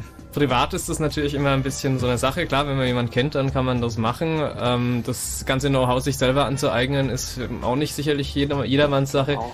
Ähm, bei Firmen ist es aber in jedem Fall anzuraten, dass man sich da irgendwie einen externen Consultant holt, der ähm, irgendwie Erfahrung damit hat und der solche Firewalls dann entsprechend einrichten kann. Und auch nicht betriebsblind ist, was ja auch ein großes Problem ist. Und sich auch nicht ja. vom Chef reinreden lässt. Ja, Richtig. und äh, ich denke mir auch, äh, da kommt es dann auch darauf an, dass die Firmen eigentlich auch das Bewusstsein haben, dass, äh, dass da, da, die Sicherheit äh, sinnvoll ist und überhaupt notwendig ist. Ja gut, ich glaube, das äh, haben jetzt alle Firmen mittlerweile begriffen nach den jüngsten großen äh, Würmern und äh, Viren und was weiß ich was, äh, dass man sich irgendwie über Sicherheit Gedanken machen muss. Ich glaube, das ist dadurch irgendwie hinreichend erreicht ja, aber das, ich das, weiß nicht, ob da die Schmerzen schon hoch genug waren bei den einzelnen äh, Managern äh, Schmerzen in puncto Geld, das sie verloren haben, genau. ja, dass, ja. Sie, dass sie das auch absichern. Insofern äh, ja. habe ich da noch meine Bedenken. Das große Problem, das wir eben auch als CCC mal dabei sehen, ist dann, dass dann der Autor von so einem Virus oder dass äh, irgendwelche solche Leute dann äh, verklagt werden oder dass die äh, als der große als Buhmann oder eben genau. Also ich meine, das Problem sind die Firmen, die oder müssen ja keine Firmen sein, aber sind diejenigen, die die Software so fehlerhaft äh, äh, schreiben und zur Verfügung stellen, und ähm, nicht die Leute, die dann die Fehler finden. Ja. Gut, ich sag mal, die haben auch eine gewisse Schuld, aber die, äh, die, Hauptschuld, denke ich mal, liegt auf jeden Fall bei den Leuten, die die Software entwickeln, also die, äh, die fehlerhafte Software äh, ja, schreiben. Und die Leute, die dann gutgläubig äh, trotz äh, im, im Netz äh, verbreiteten besseren Expertenwissens äh, sich nicht hinreichend absichern, zusätzlich zu dem, was sie eben an Software installiert haben. Mhm. Ja, eben, darum, dahin geht, ging ja auch meine Frage einfach. Äh, äh, gut, das ist jetzt der Firmenbereich, aber auf dem privaten Bereich sieht es ja ganz ähnlich aus. Äh, eben, dass sich die Leute dann zwar unter Umständen was installieren oder dann äh, habe ich auch schon vorher gehört von jemandem, ja, von wegen über 56k saugen. Ich meine, ich werde mir nicht mein neuestes Windows-Update von 56 Megabyte oder wie viel es sind, ich, äh, über, über eine 56k-Leitung ziehen oder. Äh, Hat derjenige ja auch nicht gemacht. Oder, ja, eben, aber, äh, oder auch einen Virenscanner oder sowas. Oder die Updates über, eine, über eine äh, kleine Leitung ziehen. Das kann ich machen, wenn ich DSL habe oder Cablecom oder etwas äh, entsprechendes, aber nicht, wenn ich eine kleine, schmale Bandbreite habe. Und ich denke, da ist auch die Gefahr dann gegeben, dass äh, das dann heißt, ja, ich habe hier den Filter und ich habe hier den Virenscanner und ähm, der ist sicher in Ordnung und äh, das funktioniert ja jetzt und warum soll ich dann wieder den, äh, den Aufwand äh, Ja gut, es gibt die Alternative, sich die Windows CD mit dem Update halt äh, mit einer Zeitschrift zum Beispiel zu holen oder keine Ahnung, da selber vorbeizulaufen. Aber ich meine, wenn man nichts tut, dann, dann passiert halt auch nichts. Also, Ja. Ähm, also ich mich wundert auch immer, dass die Leute das bei Computern so anders sehen, ja. Wenn ich irgendwie ähm, kein äh, sonst irgendwas Zylinderschloss an meiner Wohnungstüre habe, sondern nur ein Badschloss, dann wird meine Hausratversicherung nicht mal zahlen und dann was auch immer, ja. Dann ist es äh, nicht mal hinreichend. Also ich meine, in der ich realen Welt. Badschlösser. Ja, schön, dass du die magst. Äh, Deine Versicherung mag sie wahrscheinlich nicht. Ich habe ja noch ein Zylinderschloss darunter. Ja, eben, genau, siehst du. Und äh, warum machen die Leute das mit ihren PCs nicht anders? Ja, also ich meine, da muss ich auch irgendwie dafür sorgen, dass das irgendwie halbwegs abgesichert ist. Ähm, einbrechen kann dann immer noch jemand, auch mit dem Zylinderschloss ist das recht leicht, wie die Sport Freunde von den Sportsfreunden der Sperrtechnik immer wieder vorführen. Warum aber haben PCs denn überhaupt Haustüren? Ja, das ist die nächste Frage. Ja, also ja, Naja, du willst ja kommunizieren, also ich denke meine. mal, da ist auch einfach auch das Verständnis, wiederum das Verständnis, auch was auch auf der Firmenebene schon gar nicht da ist und auf der Privatebene dann auch gar nicht da.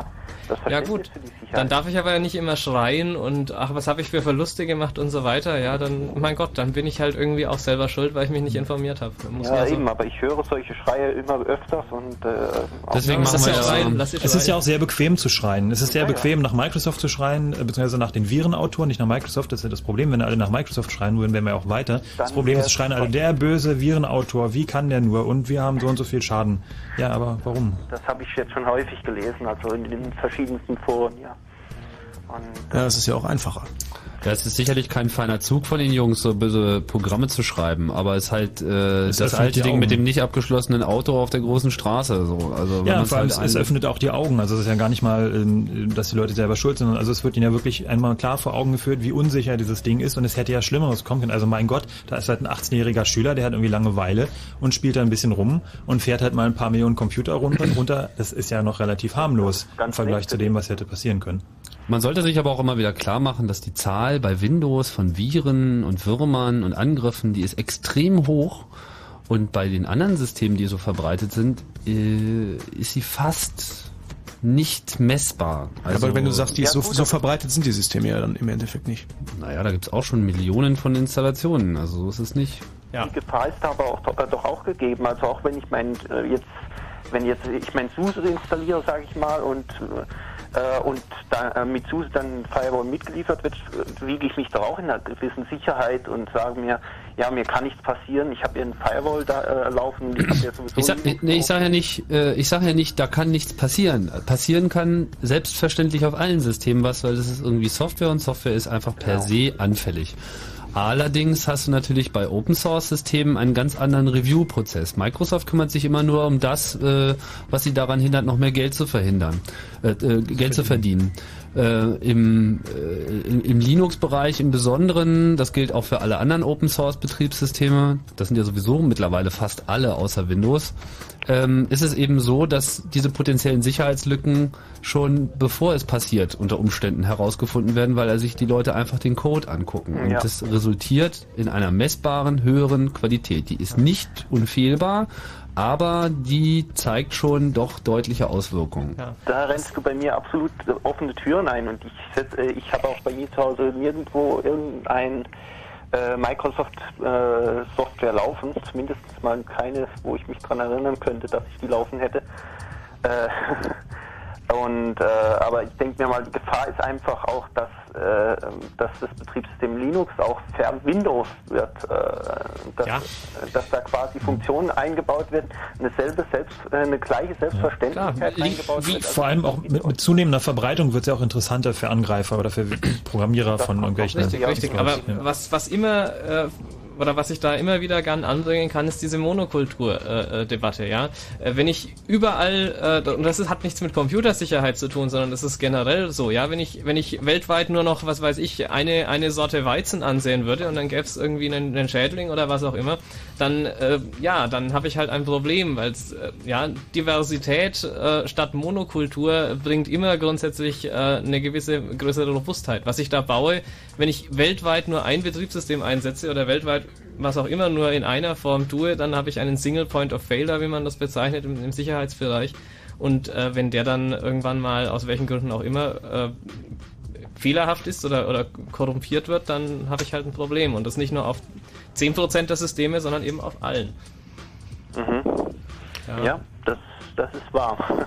Klaus, danke dir erstmal für den Anruf. Es sind noch ganz viele in der Leitung. Ja, ich bedanke mich. Schönen Gruß an die Schweiz. Interessante Gespräch. Noch eine kurze äh, Frage mit Jo. dem IRC-Chat. Da bekomme ich immer einen Connection refused. Äh, ist da äh, ircfreenode.net. Also der Server ist sicherlich nicht deutlich überlastet, das kann ich nicht sehen. Da sind eine ganze Menge Leute im Chat. Das Äh, ist auch eigentlich irgendwie ein Round-Robin-DNS für die Leute, die wissen, was das heißt. Ach so, das kann sein, dass ich dann, äh, dass ich dann zeitweilig falsch Das könnte auch ein Firewall-Problem sein. Das ist wichtig, ja. Du kannst aber auch einfach mal irgendwie auf die Homepage von dem Freenode-Netzwerk schauen. Da haben die auch die Adressen der einzelnen Server veröffentlicht und nicht nur diesen, diesen äh, Round-Robin-DNS-Namen. Also vielleicht alles hast du da klar. Erfolg. Okay. Okay. Okay, tschüss, Dann einen Klaus. Schönen Abend noch. Ja, danke. Abend, Tschüss. Ciao. So, äh, kommen wir mal zu was ganz Einfachem. Der Gregor aus Friedrichshain. Hallo, Gregor. Einen schönen guten Abend, ihr alle. Hallo. Hi. Ah, Ähm, also ich habe jetzt hier meinen ersten Computer nach 24 Jahren mir gekauft und Cool. ähm, habe den seit November und ähm, bis das Modem lief, dauert auch bis Januar und ähm, ich fühle mich eigentlich nicht so angegriffen und bin auch ganz zufrieden mit Norton Firewall. Es ist alles so eingestellt, weil ich habe ja keine Ahnung. Und ähm, es gibt ja, glaube ich, ganz, ganz viele User, also so wie ich, also das sind die ganzen Lidl-Computerkäufer oder so, die kaufen sich das und benutzen das einfach so. Und ähm, ich glaube, ich bin auch so einer, ich habe es mir aber vom Freund halt alles bauen lassen und mit Wärmeleitpaste und Prozessor gekauft und Schnick und Schnack und läuft alles super und ich habe halt trotzdem, glaube ich, nur 8% Ahnung von einem Computer oder vielleicht noch weniger. Das ist ja ganz natürlich. Wo Du soll die gehst- auch herkommen? Du gehst über, über Modem denn ins Internet, oder? Ja, genau, über so ein 56 Kilobyte Modem. Okay, was ist deine Frage? Ähm, und zwar ist das mir, ich habe so überlegt und man geht ja über so ein, ich gehe halt über den Explorer rein. Ganz normal, was so vorinstalliert ist. Ich habe auch Windows 2000 und ähm, ich habe mir überlegt, also mir wurde auch gesagt, nimm einfach ein anderes Programm, was Mhm. schlauer ist und besser ist und nicht dieses Massenkommerz. Ähm, könnt ihr mir da weiterhelfen? Was Ja, auf jeden Fall. Ähm, also für Windows kann ich ja uneingeschränkt empfehlen äh, Mozilla. Also Mozi- Mozilla, Mozilla Firefox. Ähm, pass auf, geh mal einfach auf www.ccc.de und CD. www.ccc.de wie Chaos Computer Club. Alles klar. Und ähm, da ist ein Artikel gleich vorne, wo es um diese äh, besagte Hacker stopfen Windows-Löcher. Und da sind auch diese Alternativ-Browser und auch ein alternatives Mail-Programm verlinkt. Genau. Mozilla, muss man dazu sagen, ist äh, ein sehr großes Open-Source-Projekt, die sich halt der Entwicklung von Webbrowsern widmen. Da gibt es äh, mehrere. Firefox ist derjenige, der derzeit äh, sehr viel Aufmerksamkeit generiert, zu Recht, und der auch eine gute Alternative zum Internet Explorer darstellt. Nicht nur, dass er sich besser bedienen Also nicht nur, lässt, sondern sondern sehr guter. Ja, eine, eine, ja, eine Ja, ja, ein gute- ultra guter, ein super mega ultra also, hat sicherlich auch seine Schwächen, aber hat auch auf jeden Fall seine Vorteile. Ähm, auf Arbeit nehmen wir den auch. Ich glaube, all unsere Computer sind mit dem vernetzt. Also das ist ein kleiner Drache, der Feuer speit, oder? Genau. Genau, ja. Ach so, na dann. Und Kann den einfach runterladen. Und genau, das ist kostenlos, kannst du ja runterladen. Ähm, zu dieser Mozilla-Geschichte, das war also vorher ein, ein, ein großer Browser, ein ziemlich fettes Ding, wo Browser, Mail und ich glaube eine Chat-Funktion und Ja, ja, Newsgroup alles so alles zusammen war. Und es wird jetzt aber gerade aufgesplittet, weil Leute haben gemerkt, okay, das ist irgendwie, manche brauchen nur den Browser, manche brauchen nur ein Mail-Programm. Ähm, da gibt's dann ein, ein Mail-Programm, das ist dann der, äh, der Thunderbird, Mhm. und ähm, der Firefox ist der Browser. Und ähm, das Mail-Programm von dem Mozilla-Projekt ist auf jeden Fall eine sehr, sehr empfehlenswerte Alternative zum Outlook Express, was ja auch standardmäßig installiert ist. Und Outlook Express ist auch sehr bekannt dafür, irgendwelche Mail-Attachments zu öffnen, beziehungsweise Mhm. irgendwelche Sachen, die da drin enthalten sind, obwohl man das gar nicht wollte. Ich weiß nicht, ob das mittlerweile alles gefixt ist. Ich ähm, kann ich nichts zu sagen, aber es gibt mit Sicherheit immer noch irgendwelche Löcher. Und ähm, wichtig ist halt, dass das Mail-Programm auch wirklich den User nochmal darauf hinweist, wenn jetzt ein gefährliches Attachment aufgemacht wird. So bist du dir sicher, was du hier tust. Und auch das macht ähm, das, das Mail-Programm von dem Mozilla-Projekt. Gregor zufrieden? Ja, ich denke mal. Also Ja. Dann werde ich mich informieren, schauen, laden und probieren. Genau, viel Spaß dabei. Dankeschön. Tschüss. Tschüss.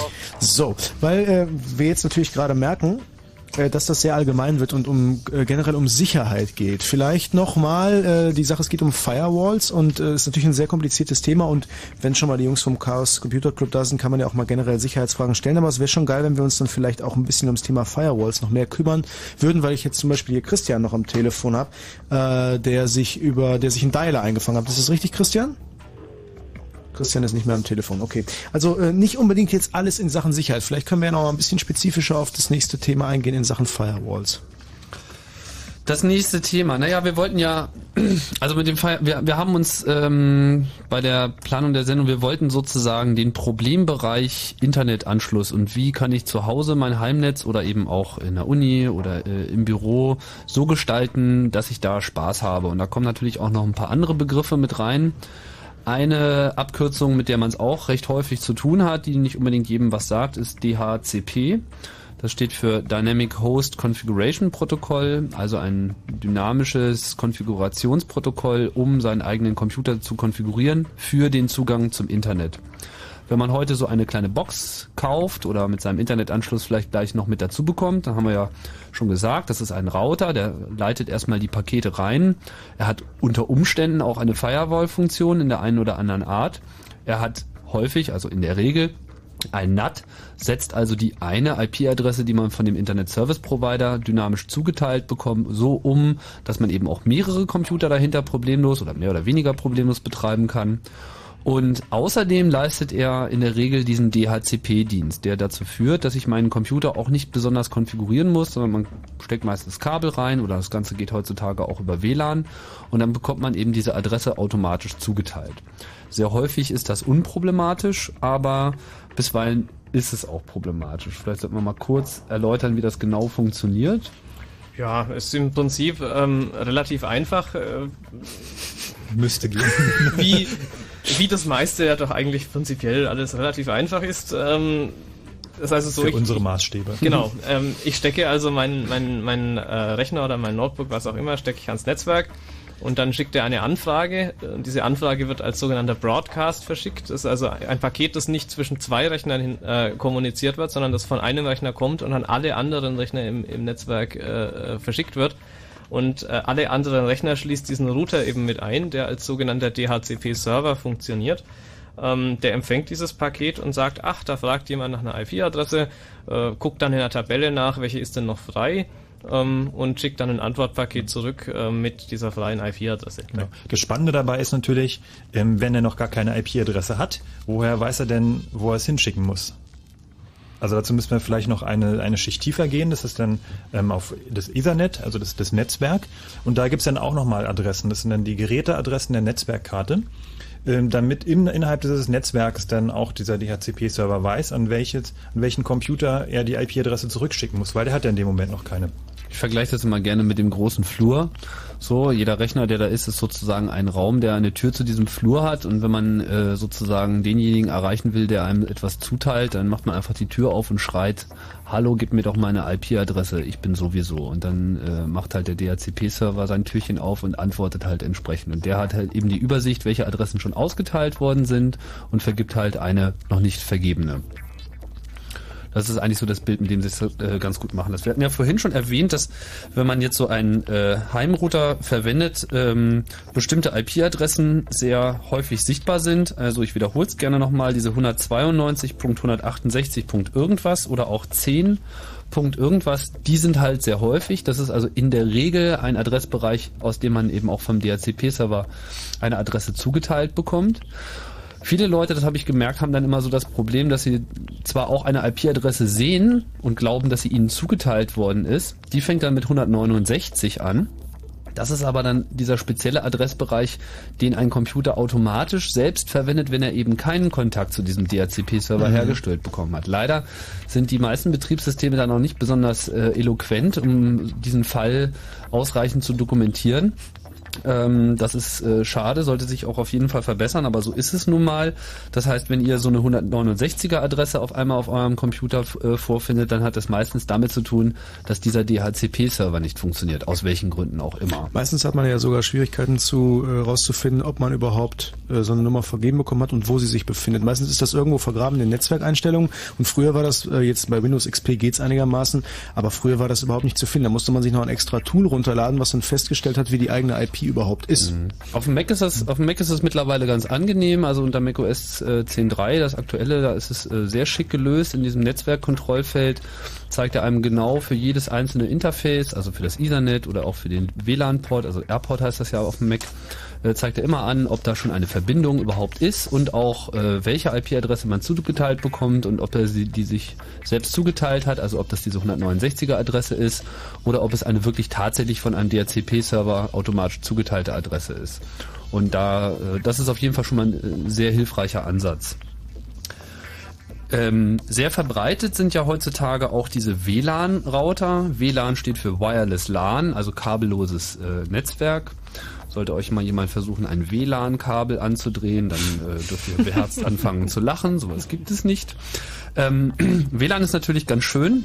Gerade zu Hause, weil man eben mit seinem Laptop äh, beliebig durch die Gegend marschieren kann und dann eben en endlich auch Internet auf dem Klo hat. Äh, Es mag ja Situationen geben, wo man nicht so schnell wieder davon zurückkommt. Dann ist WLAN einfach eine tolle Sache. Jetzt bitte keine Fetischgeschichten, Tim. Nein, nein, nein, nein, nein, nein, ich wollte schon abschweifen. Aber äh, das birgt auch gewisse Risiken. Da ja äh, teilweise auch schon der Nachbar äh, unter Umständen auch WLAN hat, dann kommt das irgendwie schnell mal durch. Ähm, die Problematiken, äh, die da entstehen, die können wir gleich nochmal schildern nach der Pause für die Nachricht. Genau, die machen wir nämlich jetzt mal auf die Schnelle. Wenn Fritz in Strausberg, dann 102,6. Wir haben es 23.31 Uhr. Fritz Info. So, das Wetter, die Nacht ist bewölkt und es kann vereinzelt Schauer geben. Die Temperaturen sinken auf 7 bis 3 Grad. Auch morgen soll es regnen, vereinzelt sogar Gewitter geben. Die Temperaturen erreichen 13 bis 15 Grad. Jetzt die Meldung mit Christoph von Greuter. Der mit Haftbefehl gesuchte Islamist Metin Kaplan ist nach Angaben der Polizei untergetaucht. Die Polizei wollte ihn in Abschiebehaft nehmen. Kurz zuvor hatte das Oberverwaltungsgericht Münster entschieden, dass es keine Hinderungsgründe für eine Ausweisung Kaplans in die Türkei gebe. Die USA fahnden nach sieben verdächtigen Al-Qaida-Mitgliedern. Sie sollen einen Terroranschlag in den Vereinigten Staaten planen. Das gab US-Justizminister Ashcroft bekannt. Demnach stellen die Verdächtigen eine klare und aktuelle Gefahr für die USA dar. Verteidigungsminister Struck lässt Berichte über angebliche Folterungen im Kosovo prüfen. Nach Angaben der Bild-Zeitung sollen bei der KFOR-Truppe Fotos kursieren, die Folterszenen deutscher Soldaten zeigen. Das Verteidigungsministerium hat diese Gerüchte als haltlos bezeichnet. Und zum Sport. Der FC Porto hat die UEFA Champions League gewonnen. Der portugiesische Meister besiegte im Finale in der Arena auf Schalke den AS Monaco mit 3 zu 0. Für Porto ist es der größte Erfolg in der Vereinsgeschichte.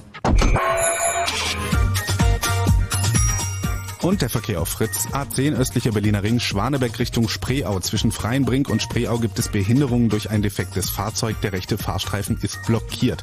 Und Stadtverkehr Berlin. Die B1 Mühlendamm-Gruner Straße ist zwischen Kreuzung Stralauer Straße und der Kreuzung Karl-Marx-Allee gesperrt. Dort finden Instandhaltungsarbeiten statt und das noch bis 4 Uhr früh. Ansonsten eine gute Fahrt. Young, Young Live, die Jugendmesse in Frankfurt-Oder. Fritz präsentiert drei Tage Bands und Action mit mir und SPNX. Mit dem Fritz Schulradio-Netzwerk und, und mit jeder Menge Infos von A wie Ausbildung bis Z wie zum Beispiel Medienberufe bei Fritz. Vorgestellt, vorgestellt von Fritz-Reporter Utz Dreger.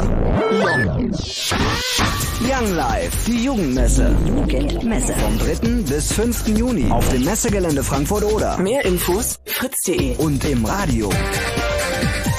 Fritz.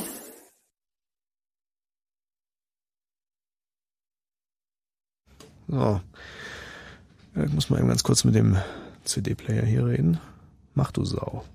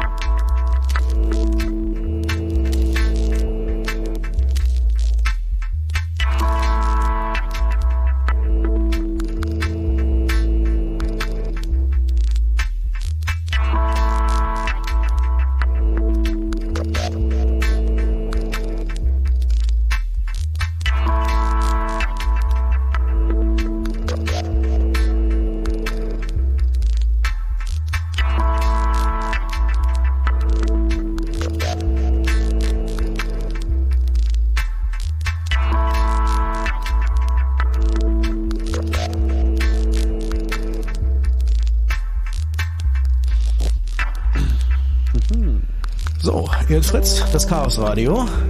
Halbzeit ist geschafft, anderthalb Stunden noch Talk hier auf Fritz. 0331 70 97 110 ist die Nummer. Thema heute Abend Schutz des eigenen Rechners, wenn man ins Internet gehen will oder des Rechnernetzwerkes, Firewalls und Co. Und am Telefon ist der Sebastian aus Cottbus. Hallo Sebastian. Hallihallo. Na Benz. Hallo. Hi.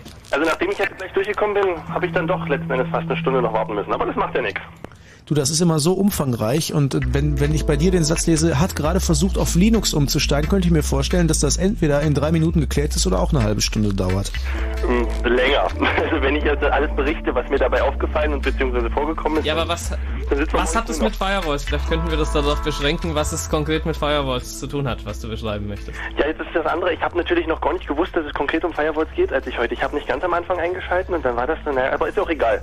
Na dann pick dir doch mal das Schönste raus. Ich picke mir mal das Schönste raus. Also ich habe in so einem Forum einfach mal gelesen, Windows ist wie ein Schweizer Käse. Hat ganz viele Löcher, gerade in Sicherheit und mit dem Zusammenhang. Und da habe ich mir gedacht, mein Gott, irgendwie haben sie ja recht, die Leute. Habe mir das durch den Kopf gehen lassen und habe gedacht, jetzt hast du schon so viel von Linux gehört, probierst es einfach mal. Ich mir also aus dem Internet so eine aktuelle Distribution rausgezogen von Mandrake oder Mandrake oder wie man es auch immer ausspricht. und das auf meinen Rechner drauf geknallt. Windows gleich runter, weil wenn, dann mache ich es richtig, habe ich mir gedacht. Naja, und dann ging das Große los. Dann hat das Programm gefehlt und dies und jenes. Einiges war auf den CDs mit drauf, anderes wieder weniger und dann habe ich versucht, das nachzuinstallieren. Und da kam der große Hammer. Wie installiert man Programme unter Linux? Ja, das ist aber wirklich nun, also nun gar nicht das Thema dieser Sendung. Wir möchten eigentlich auch keine allgemeine Betriebssystemkriegsdiskussion und was ist besser und was ist sicherer führen, sondern wir haben wirklich tatsächlich irgendwie Firewalls heute Abend. Also, das tut mir leid. dann überspringe ich mal ein paar Kapitel und komme zu einem anderen Punkt, ja? Ja. Also grundsätzlich als Empfehlung würde ich gerade bei Linux echt sagen, ein gutes, dickes Buch kaufen zu dem Thema und einfach mal lesen, lesen, lesen, weil sowas dann über das Internet und über irgendwelche kleinen Seiten und so, da sollte man wirklich Umfassendes dann lesen, wenn man gerade eingestiegen ist. Ja, ich weiß nicht. Also es gibt äh, vielleicht mal als Tipp so linuxwiki.org. Das sind solche äh, Wikisysteme, die gerade diese Fragen und gerade die ersten Fragen einfach gut beantworten. Ja? Das ist schon mal gut. Okay. Gut. Nein, also ich dann Linux von SUSE installiert. Und dann hat mich gleich da so ein, so ein, so ein grünes Ausrufezeichen, oder war es ein I oder keine Ahnung, hat mich angeblinkt und da stand was von SUSE Update und bleiben Sie mal auf dem neuesten Stand. Und da habe ich gedacht, mein lieber Schwan, das erinnert mich sehr arg an die Windows Update-Funktion, da wo alle immer schimpfen, das ist was ganz Böses, mache das bloß nicht. Gut, ich das ausgeschalten, aber wie, wie kann ich mir jetzt bei Linux zum Beispiel sicher sein, dass das immer konkret ausgeschalten ist? Naja, ein Software-Update ist ja per se erstmal nichts Schlechtes. Ja, es ist nichts Schlechtes, bloß es, wer sagt mir, dass darüber nicht auch irgendwelche Funktionen, sagt dir die keiner. Rechner benutze, wenn du, wenn, das ist ja eben der Unterschied zu Windows, ja, wenn du in, selber Programmierer wärst und den Quellcode lesen könntest, dann könntest du dir sel selber das durchlesen und könntest dich selbst davon versichern, dass da keine Backdoors oder sonst was drin sind. Und nachdem du jetzt vielleicht nicht äh, der, der Freak bist, der da so durchsteigt, gibt's aber immer noch Tausende, wenn nicht Zehntausende bis Hunderttausende weltweit, äh, die das sind und die das lesen und ähm, sozusagen, wie soll ich sagen, ähm, dass dort kein kollektiver Aufschrei erfolgt, äh, kann man davon ausgehen, dass eben keine entsprechenden äh, Lücken vorhanden sind. Bei Windows kann das eben nur, äh, was weiß ich, eine kleine Gemeinde von Windows-Entwicklern lesen und ähm, das ist dann das Problem. Also gerade wenn bei SUSE wirklich was Dramatisches wäre mit Software-Update, dass da jemand leicht dazwischen gehen kann und es leicht eine Möglichkeit gibt, äh, da irgendwie bösen Code einzuspielen, dann würde es keine 20 Minuten dauern und das wäre ein dickes Teil auf heise.de oder äh, in, sogar auf anderen äh, Nachrichtenkanälen. Also grundsätzlich gilt, Sicherheit ist immer schwierig, aber übermäßige Paranoia hilft einem manchmal auch nicht weiter. Alles klar. Gut, und dann noch was anderes, was ich nur noch mal anmerken wollte. Ich habe auch mit meinem Windows XP-System, was ich vorher immer hatte, ich hatte einen Router von Teledat. Und ich hatte so mit, mit Sicherheit oder sowas, was auch so Trojaner und Viren und sowas, hatte ich eigentlich noch nie Probleme gehabt. Ich habe auch immer schön die, die E-Mail-Software von Microsoft benutzt, dieses Outlook 2000 und ich hatte nie Sorgen mit irgendwas. Ich habe auch öfters mal so Sicherheitscheck gemacht, da gibt es so eine Seite, da kann man seinen Rechner scannen lassen gegen irgendwelche Eindringe, hier Port-Scan und all so ein Blödsinn. Habe ich ab und an mal gemacht und war immer als sehr sicher betitelt. Schweigen gehabt. Ja, wahrscheinlich. Ja. Gut. Gut, dann klopfen wir uns auf die Schulter und sagen Danke für den Anruf. Alles klar, ich bedanke mich auch. Tschüss, Sebastian. So, jetzt noch auf die Schnelle, bevor wir den nächsten Schritt machen im Thema der Christian aus Meißen. Hi Christian. Okay, der Schritt war schnell. Christian, bist, du noch, Christian, bist du da? Nee. Ich habe noch eine Frage. Also natürlich nicht ich, sondern ich habe eine Frage aus dem Forum, ähm, wo also jemand gefragt hat, ob äh, Firewalls den Downloadraten schaden. Ähm, das kann man äh, im Allgemeinen guten Gewissens mit Nein äh, beantworten. Ja, also Es sei denn, es ist gewünscht. Ja, das hat aber dann eigentlich mit einer Firewall nichts zu Nee, tun, das sondern das ist dann eigentlich irgendwie, äh, es gibt natürlich auch Geräte, die äh, Downloadraten verändern können. Ja, da geht's dann um sogenanntes Traffic Shaping oder Quality of Service oder was auch immer. Hat aber mit einer Firewall eigentlich nichts zu tun. Und egal ob jetzt Personal Firewalls oder irgendwelche Geräte, die man sich kauft, ähm, für die Geschwindigkeiten, mit denen man äh, zu Hause ans Netz angebunden ist, was weiß ich, DSL und selbst wenn es die neue 3 Megabit äh, Super Duper Variante ist, ähm, äh, gibt es da keine Schwierigkeiten. Also es sei denn, ich habe einen Rechner von vor zehn Jahren. Ja, oder, oder ihr seid bei so einem Provider wie Tiscali, die halt äh, schon providerseitig bestimmte Ports, da sind wir wieder beim Thema, halt runtershapen, also langsam machen, damit eben darüber kein Peer-to-Peer-Networking betrieben wird. Also sowas gibt es halt auch. Mhm. Zwei Fragen klären wir noch schnell von Marco aus Belgien. Hallo Marco. Ja, hallo. Du hast einen äh, Router und kannst damit nicht übers Netz spielen. Genau, also ich, das habe ich bloß durch einen Zufall irgendwie ähm, ja, festgestellt, weil ich spiele eigentlich nicht oft, aber ähm, bei einem, also einen Abend, wo, wo ich mal spielen wollte mit einem Kumpel, da hatten wir, mussten wir unsere IP-Adressen äh, angeben. Und da habe ich festgestellt, dass das nicht ginge. Und weil ich habe in diesem HomeNet-Control-Fenster, da habe ich eine IP, eine zugewiesene IP-Adresse und eine zugewiesene DNS-Adresse. Da habe ich beides ausprobiert und das ging nicht. Und dann hat der Rechner aber auch noch mal eine andere IP-Adresse. Jetzt wollte ich wissen, ob das eventuell daran liegt, dass das halt unterschiedlich ist oder warum auch immer das Nee, nicht das, funktioniert. das generelle Problem äh, ist, also das hängt immer davon ab, was das für ein Spiel ist und was wir für Protokolle haben und so weiter. Das generelle Problem, das liegt gar nicht beim Anwender oder bei dem Router oder bei wem auch immer, sondern das Problem sind die Spielerhersteller, ähm, beziehungsweise die Entwickler, die, so, die die Protokolle entwickeln, mit denen diese Spiele miteinander kommunizieren. Die, die sitzen immer alle auf einer grünen Wiese und äh, stellen sich vor, die Welt wäre schön und das Internet ist noch zehn Jahre, äh, also das Internet ist noch so, wie es vor zehn Jahren war äh, und es gäbe keine äh, Geräte, die natt machen im Internet. Die Realität ist aber, dass 90% der Anwender äh, hinter irgendeinem Router oder hinter einem Gerät äh, sitzen, das eben Network Address Translation betreibt und die Protokolle, die müssen eben speziell so entwickelt sein, dass sie mit dieser Network Address Translation klarkommen. Ähm, leider tun die das eben alle nicht und das verursacht dann die Probleme bei den Anwendern daheim zu Hause. Ein Idealrezept gibt's dafür keines, äh, weil das eben immer ganz spezifisch darauf ankommt, was das für ein Spiel ist, wie dieses Protokoll aussieht und ähm, da kann man äh, pauschal keine Antwort dazu geben. Was war es denn für ein Spiel? Nur mal kurz, Marco. Ähm, das war einer Motocross Madness und noch irgend so ein Zeug. Also schon modernere Spiele. Äh, da wird es garantiert irgendeinen How-To-Guide geben im Internet, wo jemand schon mal genau das Problem hatte.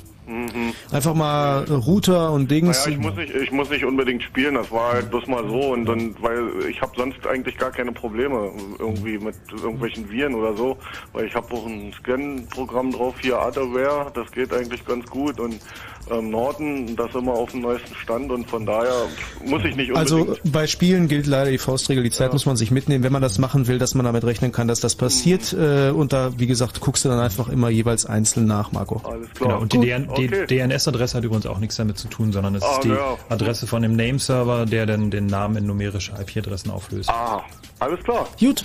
Schönen Dank, schönen Abend noch. Tschüss, Marco. Tschüss. So, und noch ganz schnell der Sirko aus Dresden und dann geht's äh, weiter. Hallo Sirko. Hallo. Moment, ich muss mal eben hier nochmal einen Knopf drücken, ich dachte schon. Ich habe so ein ähnliches Problem, mit der Kunde gerade angerufen hat. Und zwar, ich habe auch einen Router bei mir zu Hause, will den seine IP feststellen, die mir zugewiesen wird per Internet. Habe dazu schon bin ich reingekommen, habe dazu das Bali Dynamic DNS-Programm äh, installiert und entwickelt und habe dann aber dummerweise bei dem Router irgendwas an den Port verändert. Und jetzt komme ich in den Router nicht mehr rein. Kann man da irgendwie am XP irgendwas machen, um wieder auf diesen Port zugreifen zu können? Der war vorher 80, ich habe ihn auf 80, 80 gesetzt. Wie, du hast an deinem Router den Port verändert, oder? Korrekt. Den, den Administrationsport. Ja, und selbst mit Router Reset-Taste komme ich nicht mehr rein. Was für ein Router? Ähm, ja, wenn ich das wüsste. Also normalerweise gibt es bei jedem Router die Möglichkeit, den zu resetten. Genau, da ist auch hinten so eine Reset-Taste dran. Er funktioniert weiter, ich kann weiter aufs Internet zugreifen, aber ich komme nicht in die Software des Routers rein. Also wenn dein Router sich durch die Reset-Taste nicht resetten lässt, dann würde ich das Ding einfach mal zum Händler bringen. Da können wir dir jetzt auch nicht weiterhelfen. Hast keine Chance. Ansonsten kannst du auch mal ein Programm versuchen, was einen Port-Scan macht, was einfach die alle verfügbaren Ports ausprobiert und guckt, was da offen ist auf dem Router. Das ist eine gute Idee. Okay. Und ansonsten würde ich mir die Anleitung mal durchlesen, weil oft äh, man vertauscht einen Reset-Knopf und einfach den Knopf, der den Router einmal an- und ausmacht und ihn neu hochfährt sozusagen, weil da ja auch ein Betriebssystem drauf ist. Und es gibt oft sowas wie aufschrauben, dann hier einmal den Jumper setzen und so. Das steht dann aber wirklich nur in der Anleitung drin. Okay, Und die einfachste Methode, seine IP-Adresse, also die IP-Adresse, die der Router zugewiesen bekommen hat, rauszufinden, ist einfach mit dem Webbrowser auf whatismyip.com zu gehen. Ja, aber dann habe ich ja die IP-Adresse von meinem Rechner ab. Nein, nein, nein, nein, die nein. vom Router. Die, mit wird- der du rausgehst. Die wird ja durch diese NAT wird sie maskiert, also wie masqueraded maskiert. Wort Whatismyip.com. Alles zusammen. Okay. Ganz einfach. Vielen Dank. Bitteschön. Danke. Tschüss. Ciao. So. Ja, da Ja, er hat ein interessantes äh, Thema angesprochen, auf das wir sowieso noch ange äh, eingehen wollten. Er hat äh, DynDNS erwähnt. Das ist jetzt konkret der Name eines bestimmten Dienstes, äh, steht aber auch mehr für so ein Konzept, äh, Konzept, nämlich Dynamic DNS. Das Problem ist ja, haben wir ja schon erwähnt, man bekommt die IP-Adresse vom Provider zugewiesen und man bekommt nicht immer die gleiche, äh, also in der Regel nicht die gleiche IP-Adresse zugewiesen. Das kann zwar sein, muss aber nicht sein. Und wenn man nun selber von zu Hause einen Dienst anbieten möchte, also wenn man von außen, also sprich von irgendwo im Internet auf seine eigenen Rechner zu Hause äh, zugreifen möchte, dann gibt es erstmal zwei Probleme. Das erste ist, woher weiß ich eigentlich, welche IP-Adresse gerade mein Computer hat? Und das zweite ist, wie konfiguriere ich mein System, dass durch dieses NAT von außen ein Zugriff auf den Rechner möglich ist, obwohl das ja normalerweise eben nicht so ohne weiteres geht. Diese Dienste DynDNS ist, also dynDNS.org ist einer der populären, da gibt es auch noch diverse weitere. Ähm, das funktioniert so, dass man sich dort einen, ja, einen Account macht, sprich äh, Login, Passwort, sich zuteilen lässt. Die sind auch in der Regel kostenlos. Man kann auch was äh, dafür bezahlen, dann kriegt man noch ein bisschen Schnickschnack extra dazu, aber das meiste ist frei. Und äh, was es da noch erfordert, ist, dass man auf seinem Computer ein Programm startet, was sich regelmäßig mit diesem zentralen Server verbindet und dort einfach mal ein paar Pakete hinschickt, damit der weiß, äh, zu welchem Account welche IP-Adresse gehört. Und dann hat man eben unter deren Domain irgendeine Subdomain, also was weiß ich, chaosradio.dynDNS.org und kann eben von außen unter diesem Namen zunächst einmal das eigene Netz erreichen. Das ist natürlich jetzt erstmal nur die IP-Adresse von dem eigenen Router. Und das hilft erstmal nicht weiter. Das, was man jetzt noch benötigt, um wirklich dann auf einen offenen Dienst auf dem eigenen Rechner zugreifen zu können, ist ein sogenanntes Port Forwarding. Also der Port ist ja der Ort, an dem der Dienst bereitgestellt wird. Aber wenn ich von außen auf diese IP-Adresse zugreife, also auf meine mir zugeteilte IP-Adresse zugreife, dann lande ich ja erstmal nur beim Router. Ich möchte aber, dass es durchgereicht wird. Nun ist das NAT eben dazwischen. Und damit das geht, kann man bei den meisten äh, Geräten ein sogenanntes Port Forwarding einrichten. Das heißt, man konfiguriert fest, wenn dieser Port von außen angesprochen wird, dann reiche das doch bitte durch nach innen auf meinen Computer mit der IP-Adresse sowieso und dann kann man dort den Dienst nutzen. Das ist ganz praktisch. Man kann dann halt einen Webserver zu Hause betreiben oder auch äh, auf einen File-Sharing-Dienst zugreifen, SMB, AFP, äh, was auch immer man da gerade hat. Bei SMB ist es, glaube ich, noch ein bisschen trickier, oder? Äh, SMB geht nicht so, also SMB vielleicht äh, zunächst zur Erklärung ist das Protokoll, das äh, bei Windows-Produkten für die Dateifreigabe, also für das Zugreifen auf Netzwerklaufwerke verwendet wird. Und da ist es so, dass das von sich aus ähm, durch NAT nicht so hundertprozentig funktioniert. Äh, da braucht man eben auch wieder äh, ein sogenanntes Application Layer Gateway. Aber äh, generell, ganz egal, was für einen Dienst man eben freigeben möchte auf das Internet, ist eben in dem Fall, dass man NAT betreibt, so ein Port Forwarding notwendig. notwendig. Es wird auch manchmal als sogenanntes Destination NAT bezeichnet. Ähm, äh, um eben hier den Zugriff zu ermöglichen. Das ganze Problem äh, könnte man sich fragen, ja, wozu brauche ich so einen speziellen Eintrag? Ich habe doch einen, einen Router oder Router, der eben das weiterleiten soll. Das Problem entsteht eben auch wieder daraus, dass äh, wir äh, intern eben andere IP-Adressen haben wie außerhalb und dass überhaupt dieses NAT gemacht werden muss, weil nur eine IP-Adresse vom Provider kommt. Es gibt auch, äh, es gibt auch einige Router, die so dünn DNS und ähnliche Dienste so von sich aus schon äh, unterstützen, wo also der Client, um das zu benutzen, gleich mit eingebaut ist. Ja. Ob das, weiß nicht, weißt du welche? Äh, hier ein Netgear macht das zum Beispiel. Mein Vigor macht es auch, da kann ich es direkt eintragen. Aha. Genau. Ich denke, alle aktuellen Produkte äh, denke ich schon. Drin? Ja, ja. Jetzt spezifisch äh, dünn-DNS oder mehrere Dienste? Die bieten eigentlich meistens sogar noch mehrere an. Mhm. Also homeip.net zum Beispiel auch noch und ähm, das, das noip.org. Ja, also da, da werden wohl auch. Ja. Da mhm. werden ähm, ist ja auch so, dass selbst wenn so ein Router das im Moment nicht hat und beim nächsten Firmware-Update ist die Wahrscheinlichkeit groß, dass sowas mit drin ist. Also da gibt's ja ständig auch Neues. Also Firmware ist sozusagen die Software, die in dem Gerät, in diesem Router oder NAT oder was auch immer es sein mag, drin läuft. Und die kann man sich dann eben auch beim Hersteller äh, herunterladen. Ähm, ist vielleicht auch noch ein interessanter Punkt, den man äh, hier ansprechen sollte. Äh, wir machen uns die ganze Zeit Gedanken über Sicherheit, sprechen über Firewalls, Router, NAT. Ähm, wer sagt mir denn, dass diese Firewall im Router nicht vielleicht auch mal einen Bug hat ähm, und äh, wie garantiere ich denn die Sicherheit davon? Ähm, und das ist auch nicht anders als bei anderer Software, die kann natürlich auch Fehler haben. Und da gibt es dann eben Updates für die Software auf dieser Firewall, auf dem Router. Und da sollte man sich auch immer mal wieder beim Hersteller umschauen, ob es da eben ein Update dafür gibt und das dann entsprechend einspielen. Leider muss man sagen, äh, sind die Hersteller hier sehr nachlässig. Ähm, also ich bin da sehr intensiv befasst mit dem Thema und ähm, ist also so, dass äh, viele dieser Router äh, Linux einsetzen, was ja an und für sich erfreulich ist. Also man kauft sich hier einen D-Link oder Netgear oder äh, AllNet oder Linksys Router und dann ist da tatsächlich äh, ein Linux-System drauf äh, mit, mit einer Linux-Firewall. Ist ja schön, äh, nur hat die halt auch manchmal vielleicht ein Sicherheitsloch äh, und äh, dann sind diese Hersteller leider äh, nicht immer so äh, ihren Kunden angetan und bieten da dann tatsächlich ein Update für dieses, äh, für dieses Sicherheitsloch äh, an. Äh, das ist also ein bisschen, ein bisschen nachlässig hier, die Hersteller in dem Punkt. Gibt es da jemanden, den man besonders hervorheben kann, dass er regelmäßig Updates liefert?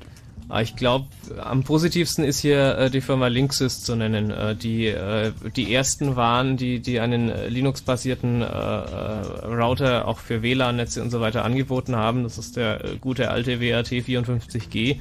Ähm, und ähm, die haben da am meisten Erfahrung, die machen das lang genug und äh, die wissen auch, dass Linux drin ist. Viele der Hersteller, der angeblichen Hersteller, wissen ja gar nicht, dass sie da Linux verbauen in den Geräten, weil das irgendeine Klitsche in Taiwan macht und dann nur der Name Fujitsu Siemens drauf gedruckt wird oder was auch immer.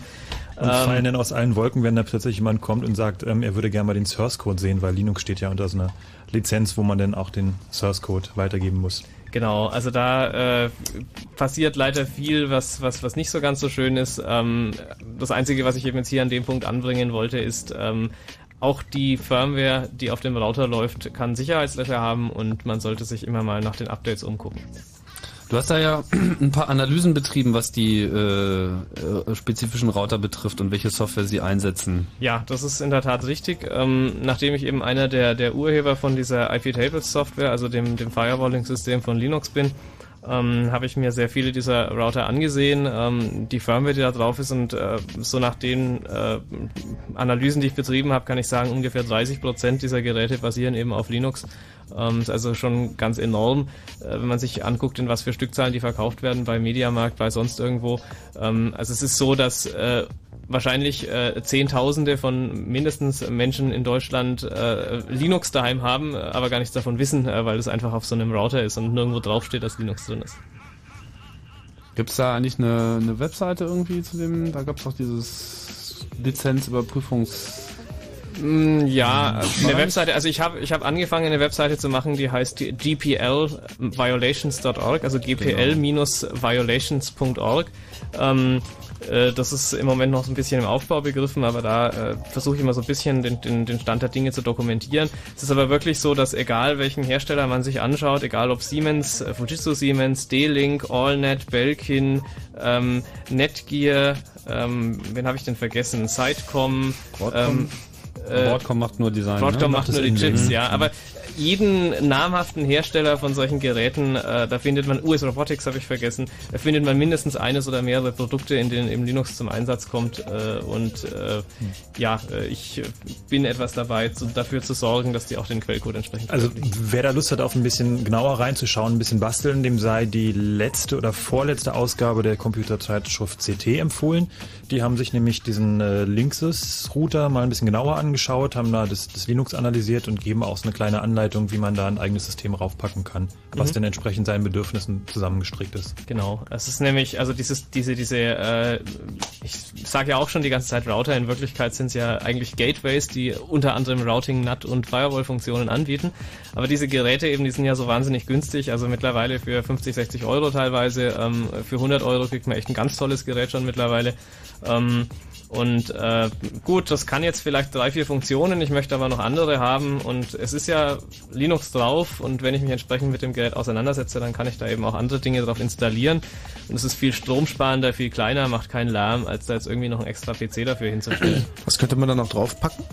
Ähm, na, es gibt Leute, die zumindest äh, schon mal äh, zu aller Anfang irgendwie SSH drauf installieren, dann können sie sich erstmal drauf einloggen auf dem System, dann kannst du da im Prinzip irgendwie eigene Webseiten zum Beispiel drauflegen, du kannst äh, äh, Dinge, äh, zum Beispiel jetzt im Quality of Service ist so ein Stichpunkt, also äh, wo man die Bandbreite versucht äh, irgendwie äh, sinnvoll zu verteilen und nicht zufällig, dass man eben trotz, dass man äh, gerade einen riesen Download macht, immer noch äh, mit akzeptabler Pingzeit spielen kann oder Voice-over-IP machen kann.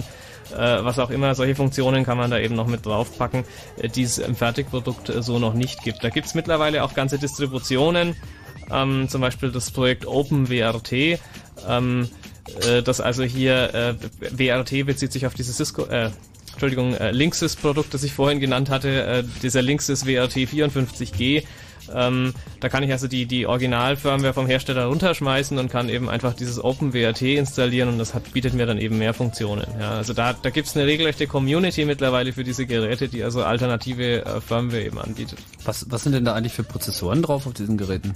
Ähm, in den Linksys und auch Belkin und den weit verbreitetsten Geräten ist es äh, Broadcom äh, MIPS basierend, also es sind 32-Bit Embedded MIPS, ähm, meistens mit so 8 oder 16 Megabyte Flash und 32 oder 64 MB RAM, also kann man schon was damit anstellen. Oh, so viel. Ja, ja, ja, ja, da kann man richtig was damit anstellen. Ähm, was mittlerweile auch aufkommt, sind ARM-basierte ähm, äh, Embedded-Prozessoren äh, oder auch ähm, Intel X-Scale, also diese EXP 425, äh, für die Leute, die da wirklich im Detail drin stecken. Das ist diese ARM-Nachfolger, ne? Also Ja. vielleicht sollte man nochmal darauf hinweisen, dass es wirklich eine Menge Produkte, äh, nicht Produkte, sondern Projekte gibt ähm, auf Linux-Basis oder auch wahrscheinlich auch auf BSD-Basis, die auf einer Diskette kommen oder vielleicht auch als CD-Image kommen, ähm, die ihr in irgendeinen alten, eigentlich ausrangierten PC reinstecken könnt. Da baut ihr irgendwie zwei Netzwerkkarten ein, eine rein, eine raus und ähm, habt da eine wunderbare Firewall, möglicherweise auch noch einen Proxy, Name-Server, möglicherweise auch noch einen, einen Mail-Server, wenn ihr das braucht. Ähm, da gibt's also eine ganze Menge Sachen. Ähm, Macht jetzt keinen Sinn, die alle aufzuzählen. Es sind bestimmt 20, 50, vielleicht sogar 100 Projekte. Ja, und dann ist wurde FreeFL ja schon- Linux, genau, Mhm. so eins der, der ersten oder wichtigsten vermutlich, wenn es darum geht, ähm, per ISDN einen Rechner anzuschließen. So, das war so das erste ähm, Plug-and-Play-Projekt, was ich so kenne.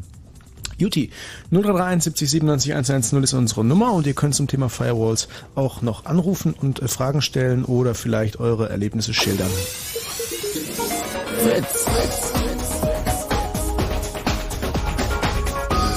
Blue Moon.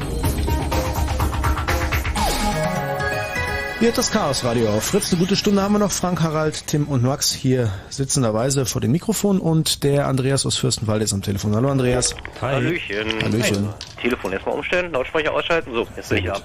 Und zwar habe ich eigentlich zwei Sachen. Und zwar einmal ein Erlebnis und einmal eine Frage. Und zwar einmal ein Erlebnis. Meine Frau suchte so, wenn wir Nachwuchs erfahrten, nach einem Kindernamen und ging dann so auf diese Seite www.vornamen.de drückte dann, hm, ja, hier gibt's Vornamen und ähm, drücken Sie doch bitte hier rauf. Ähm, es installierte sich ein Dialer und ich war glücklicher Besitzer oder bin zum Glück immer noch glücklicher Besitzer einer Fritzcard mit diesem ISDN Monitor mit dieser Rufnummernüberwachung, die mich dann ähm, vor dieser berühmten Hamburger Inkassofirma gerettet hat. Mhm.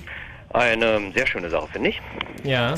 Ähm, ja, es hat zwar nicht so richtig so mit dem Firewall zu tun, aber so diese Rufnummernüberwachung und ähm, ja, in der Zwischenzeit habe ich auch DSL ähm, rausziehen der ISDN-Leitung aus der Karte aus dem Rechner ist so irgendwie bei mir ein Standard geworden. Denk mal, da gibt es auch bei euch ein paar gute Erfahrungen, die in den Ja. einigen Foren Wenn ich da vielleicht- worden sind.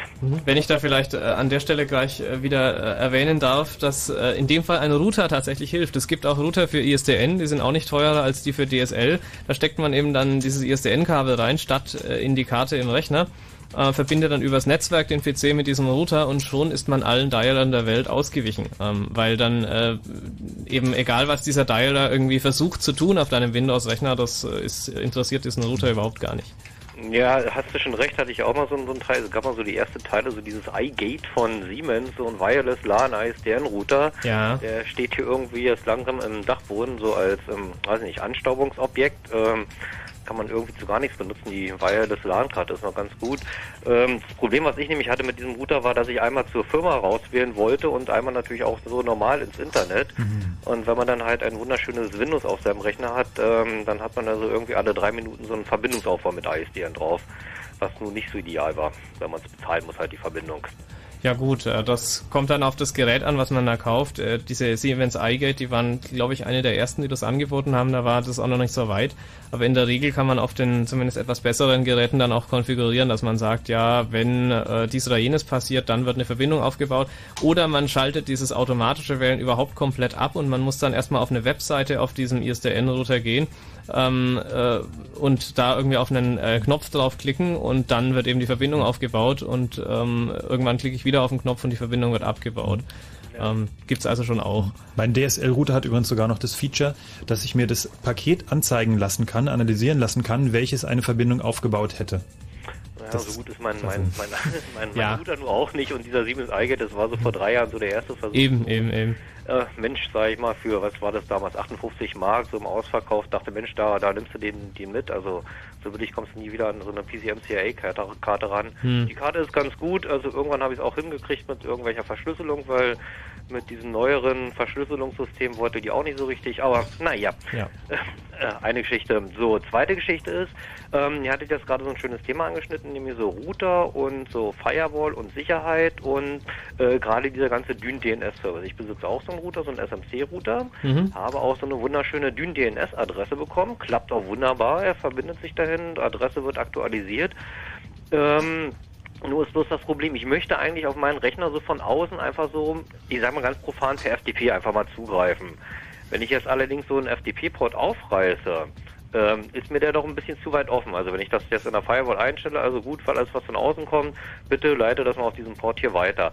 Was gibt's denn da eigentlich jetzt noch, sag mal, für Möglichkeiten, die man einsetzen kann, um, sag ich mal, irgendwie die Sache zu verschlüsseln oder zu verstecken oder Also FTP ist ja FTP ist grundsätzlich eigentlich nicht mehr so die Wahl. Also das sollte man echt nur in einem internen Netzwerk äh, verwenden, wo kein Internet dazwischen ist. Also gerade wenn man von außen zugreift, muss ja einfach bewusst sein, dass bei FTP Passwörter generell unverschlüsselt sind. FTP so mehr in Anführungsstrichen gesetzlich. Ja, okay, aber es ist ja eine berechtigte Frage. Es gibt auch Alternativen. Basierend auf diesen SSH-Protokollen gibt es zum Beispiel auch SFTP. Das ist dann halt verschlüsseltes FTP, was auch diverse andere Nachteile von FTP nicht hat, weil da ist es so mit dem Verbindungsaufbau alles so ein bisschen Voodoo und das gehört auch noch zu diesen Protokollen, die so mit äh, dem heutigen weit verbreiteten NAT einfach nicht gut zusammenarbeiten. Aber SFTP ist da auf jeden Fall schon mal ein Ansatz. Da gibt es auf jeden Ja. Fall auch Server für. Dann Was- eben Ja, SCP gibt's eben auch bei dem SSH noch. Es gibt auch, äh, wenn man bei FTP bleibt, gibt's mittlerweile FTP mit SSL, wo also dann eben die, die äh, Passwortübertragung, auch die Datenübertragung über diesen SSL-Mechanismus gesichert wird. Ähm, generell ist FTP aber tatsächlich wirklich äh, nur dort weit verbreitet, wo es um sowieso frei zugängliche Daten in Form von Anonymous FTP äh, gibt. Was ja. du aber machen kannst, wenn du auf die Daten nur von einem bestimmten Rechner, zum Beispiel bei dir aus der Firma, aus zugreifen willst, ähm, dann kannst du in der, in der Firewall so einstellen, dass nur aus diesem Netzwerk, wo du dann bist, ähm, Verbindungen angenommen werden. Ja, das Problem Oder ist das natürlich, helfen? wenn ich jetzt über, über meinen Provider reingehe, dann kriege ich da irgendwie ein Class A Netzwerk, da irgendwie, weiß ich nicht, eine 80 225 Adresse. Ähm, und wenn ich da irgendwie weitergehen möchte, hm, ja, ist ein ziemlich großer Adressbereich von Servern, die da irgendwie drauf zugreifen können. Ne? Also ist irgendwie auch Nee, Moment, also es geht ja darum, du willst ja von irgendwo, von unterwegs zugreifen auf den Rechner, ne? Genau.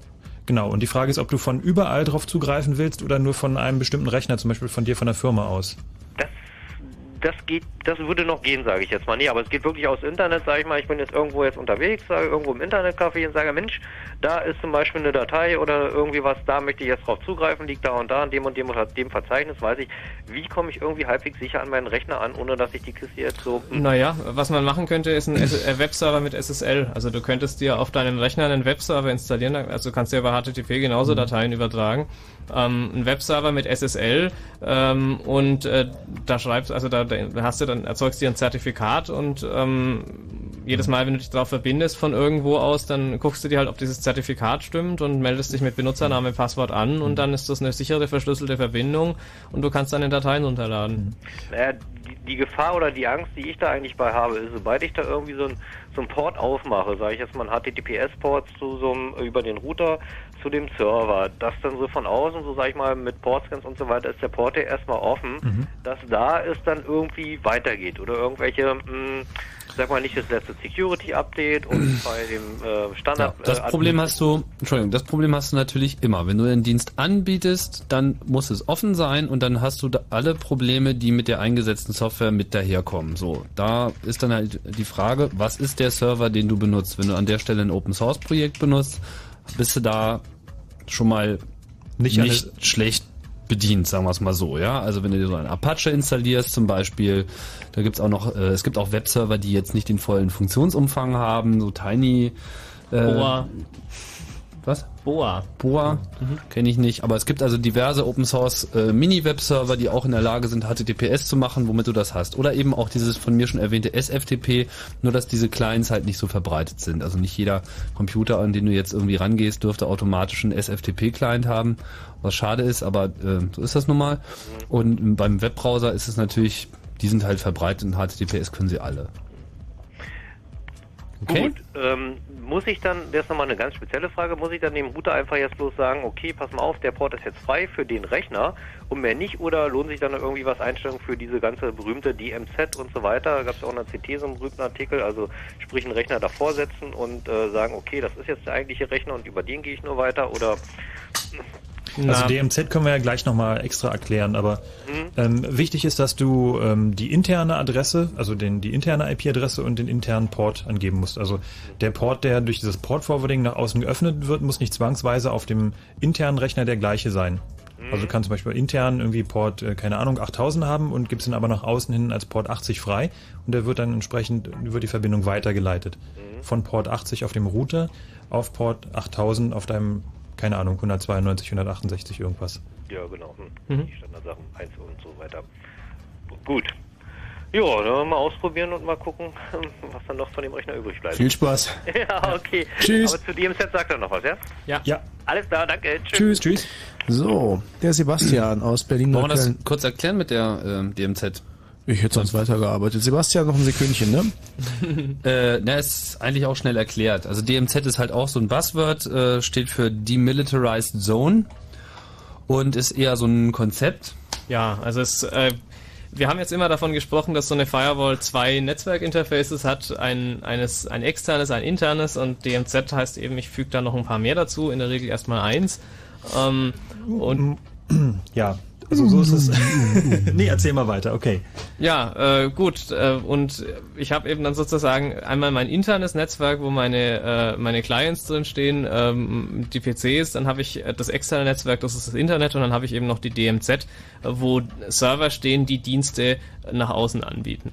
Also die ganz paranoide Variante davon ist eigentlich, dass man zwei Firewalls hat, nämlich die erste nach hinten zum Internet und die zweite nach innen dann äh, zum eigentlichen Netzwerk und da zwischendrin stehen dann die Server. Also das ist so, als würde ich in meine ja. Wohnung gehen, von innen zuschließen, dann in die Küche gehen und die Küche auch nochmal zuschließen, bevor ich mir dann meine Toasts mache, oder? Genau, dann ist der Flur die demilitarisierte Zone. Also da muss man halt sehen, ob man da genug Computer hat, um das überhaupt zu realisieren, aber für die Vollparanoiden ist gut. Noch ein Tipp zu dem Apache, was ich vorhin meinte, wenn man den installieren will, da gibt's eine schöne Seite, die kannte ich auch noch nicht, bin ich hier gerade darauf hingewiesen worden im Chat, apachefriends.org gibt's auch in Deutsch und da wird viel erläutert, wie man sich das äh, leicht installieren kann, auch unter Windows. Supi, sind wir soweit? Ja. Ja. Sebastian, hi. Ja, einen wunderschönen guten Abend. Na, Abend. Ich habe auch gleich mal eine Frage zum Thema DMZ-Unterstützung von Firewalls und auch äh, VPN-Unterstützung von Firewalls. Und zwar ist mir noch nicht ganz klar der Sinn der Sache jetzt von DMZ. Äh, es ist ja jetzt so, dass sagen wir mal, äh, es erfolgt jetzt ein Angriff auf einen Server, der in diesem DMZ sich befindet und ähm, man hatte Zugriff dann auf alle anderen Server, die auch in diesem äh, DMZ sich befinden, aber halt keinen Zugriff auf interne Netzwerk. Ist das so? Richtig, das, ist die, Hauptidee. Ah, alles klar. Dann eine andere Frage, die eigentlich in eine ähnliche Richtung geht, und zwar, ähm, wenn man jetzt eine Firewall auf dem äh, Linux-Rechner betreibt, eine Software-Firewall, ist es ja eigentlich relativ unsinnig, äh, auf dem gleichen Rechner dann auch zum Beispiel Webserver, Mail-Server, DNS laufen zu lassen? Schon, gell? Naja, das ist jetzt wieder so eine, so eine sicherheitsphilosophische Frage. Ähm, generell würde ich jetzt nicht sagen, dass da Bedenken dagegen sprechen. Du kannst ja äh, problemlos auch für, für auf, dem, auf der Maschine laufende Dienste ähm, äh, Paketfilterregeln äh, angeben. Äh, interessant wird es natürlich dann, wenn du sagst, was passiert, äh, wenn da jetzt auf meiner Firewall noch ein Webserver läuft, dieser Webserver eine Sicherheitslücke hat. Ähm, über diese Sicherheitslücke ein Angreifer Systemadministratorrechte bekommt und dann meine Firewall umkonfigurieren kann. Das Ja, genau. ist das ist so der das Worst Case Szenario und da, wenn man sich da dagegen schützen will, dann äh, nimmt man eben tatsächlich äh, eine dedizierte Firewall, äh, wo nichts anderes läuft als dieser Paketfilter, wo überhaupt gar keine Dienste nach außen hin offen sind, wo überhaupt nichts äh, zugänglich ist und dann kann ich mir da äh, sehr sicher sein. Wenn ich noch paranoider sein will, äh, für die Leute, die äh, aus der technischen Ecke kommen, gibt's da noch sogenannte Bridged Firewalls. Ähm, das ist dann eine oder ein Paketfilter, der gar nicht mehr routet, sondern der äh, sozusagen äh, nach außen hin wie ein Stück Draht aussieht, das bestimmte Pakete äh, abfängt und ignoriert und andere durchlässt. Ähm, das ist dann die super paranoide Version. Alles klar, mir ging es einfach nur darum, dass man quasi durch diese Möglichkeit die Kosten für so eine DMZ-Erweiterung einspart, indem sowieso diese Dienste, die ich in die äh, DMZ auslagern würde, auf diesem äh, Firewall-Server laufen lasse. Aber wie ihr ja schon gesagt habt, ist dann halt die Gefahr, dass dann wieder irgendwelche Fehler in den Diensten äh, da auftreten, die dann quasi die ganze Firewall lahmlegen. Richtig, ja. Also ich denke, das mit den Kosten, zumindest bei den Bandbreiten, die man so üblicherweise daheim hat oder auch in kleineren Firmen, äh, kann man einfach dadurch begrenzt halten, dass man sich irgendwie so ein, so ein äh, 60 bis 80 Euro, was auch immer, Firewall äh, äh, von äh, Linksys, SMC und Konsorten kauft. Am besten eine, wo man im Netz irgendwie schon gefunden hat, äh, dass es andere Linux-Distributionen dafür gibt. Ähm, und dann kann ich da irgendwie konfigurieren, was ich will, wie auf einem anderen Linux-PC. Äh, nur ich habe eben so ein kleines hübsches Kästchen, das braucht wenig Strom, macht keinen Lärm, erzeugt kaum Wärme und kostet ganz wenig Geld. Ich muss keine 1000 Euro für einen Rechner ausgeben. Ah ja, alles klar. Deine Frage zum Thema äh, VPN, Virtual Private Network. Und zwar sieht man ja oft irgendwo äh, Firewalls, bei denen halt steht, von wegen VPN unterstützt. Könnt ihr mir mal kurz erklären, was das eigentlich genau bedeutet, was äh, die Firewall macht, um dieses VPN möglich zu machen? Da gibt's jetzt wieder, das ist wieder die Frage, wir was erst mal das, erklären, was ein VPN ist. Genau, fangen wir an der Stelle an. Ähm, VPN steht für Virtual Private Network, also ein, ein virtuelles privates Netzwerk. Was man da macht, ist ähm, sozusagen äh, über das Internet ein anderes Netz äh, zu erstellen. Dazu bedient man sich sogenannter Tunnel ähm, und äh, statt dass zum Beispiel jetzt, wenn man sich eine Firma ansieht, die hat eine Filiale in München und eine in Berlin. Die möchte jetzt keine teure äh, Standleitung zwischen München und Berlin betreiben, sondern äh, sie möchte einfach eine sichere Verbindung über das Internet, die aussieht wie ein Netzwerk. Und dann äh, bedient man sich eines solchen VPNs zwischen Berlin und München. Äh, da werden äh, sozusagen die ganzen Pakete in äh, München eingepackt, äh, durch den Tunnel geschickt und fallen dann in Berlin wieder aus dem Tunnel heraus und werden ausgepackt. Ähm, ich füge also nochmal einen Umschlag außen herum hinzu, um, um ein Paket äh, und äh, in, verschlüsselt das dann auch dementsprechend, dass also niemand mehr den Inhalt herausfinden kann oder was da tatsächlich der Fall war. Das ist also der, der Sinn eines, eines Virtual Private Network. Und äh, was das jetzt mit Firewalls zu tun hat, ähm, gut, das gibt da zweierlei Punkte. Zum einen kann ich Firewalls oder eben Ach, jetzt wieder die Frage, ist das eine Firewall? Also ich kann solche Geräte, auf denen auch eine Firewall implementiert wird, kann ich dazu verwenden, ein Ende eines solchen Tunnels herzustellen. Also ich kann zum Beispiel das Gerät hier in Berlin, das kann eine Firewall sein, die eben auch gleichzeitig so einen VPN-Tunnel äh, beschickt von einer Seite. Ähm, oder aber ich kann eine Firewall haben oder ein NAT insbesondere, äh, das es erlaubt, solche VPN-Tunnel durch dieses NAT hindurch zu betreiben. Das ist also dann eben die Unterstützung dafür, VPN zu natten. Ähm, und, ist das nicht letzten Endes auch nur ein Port?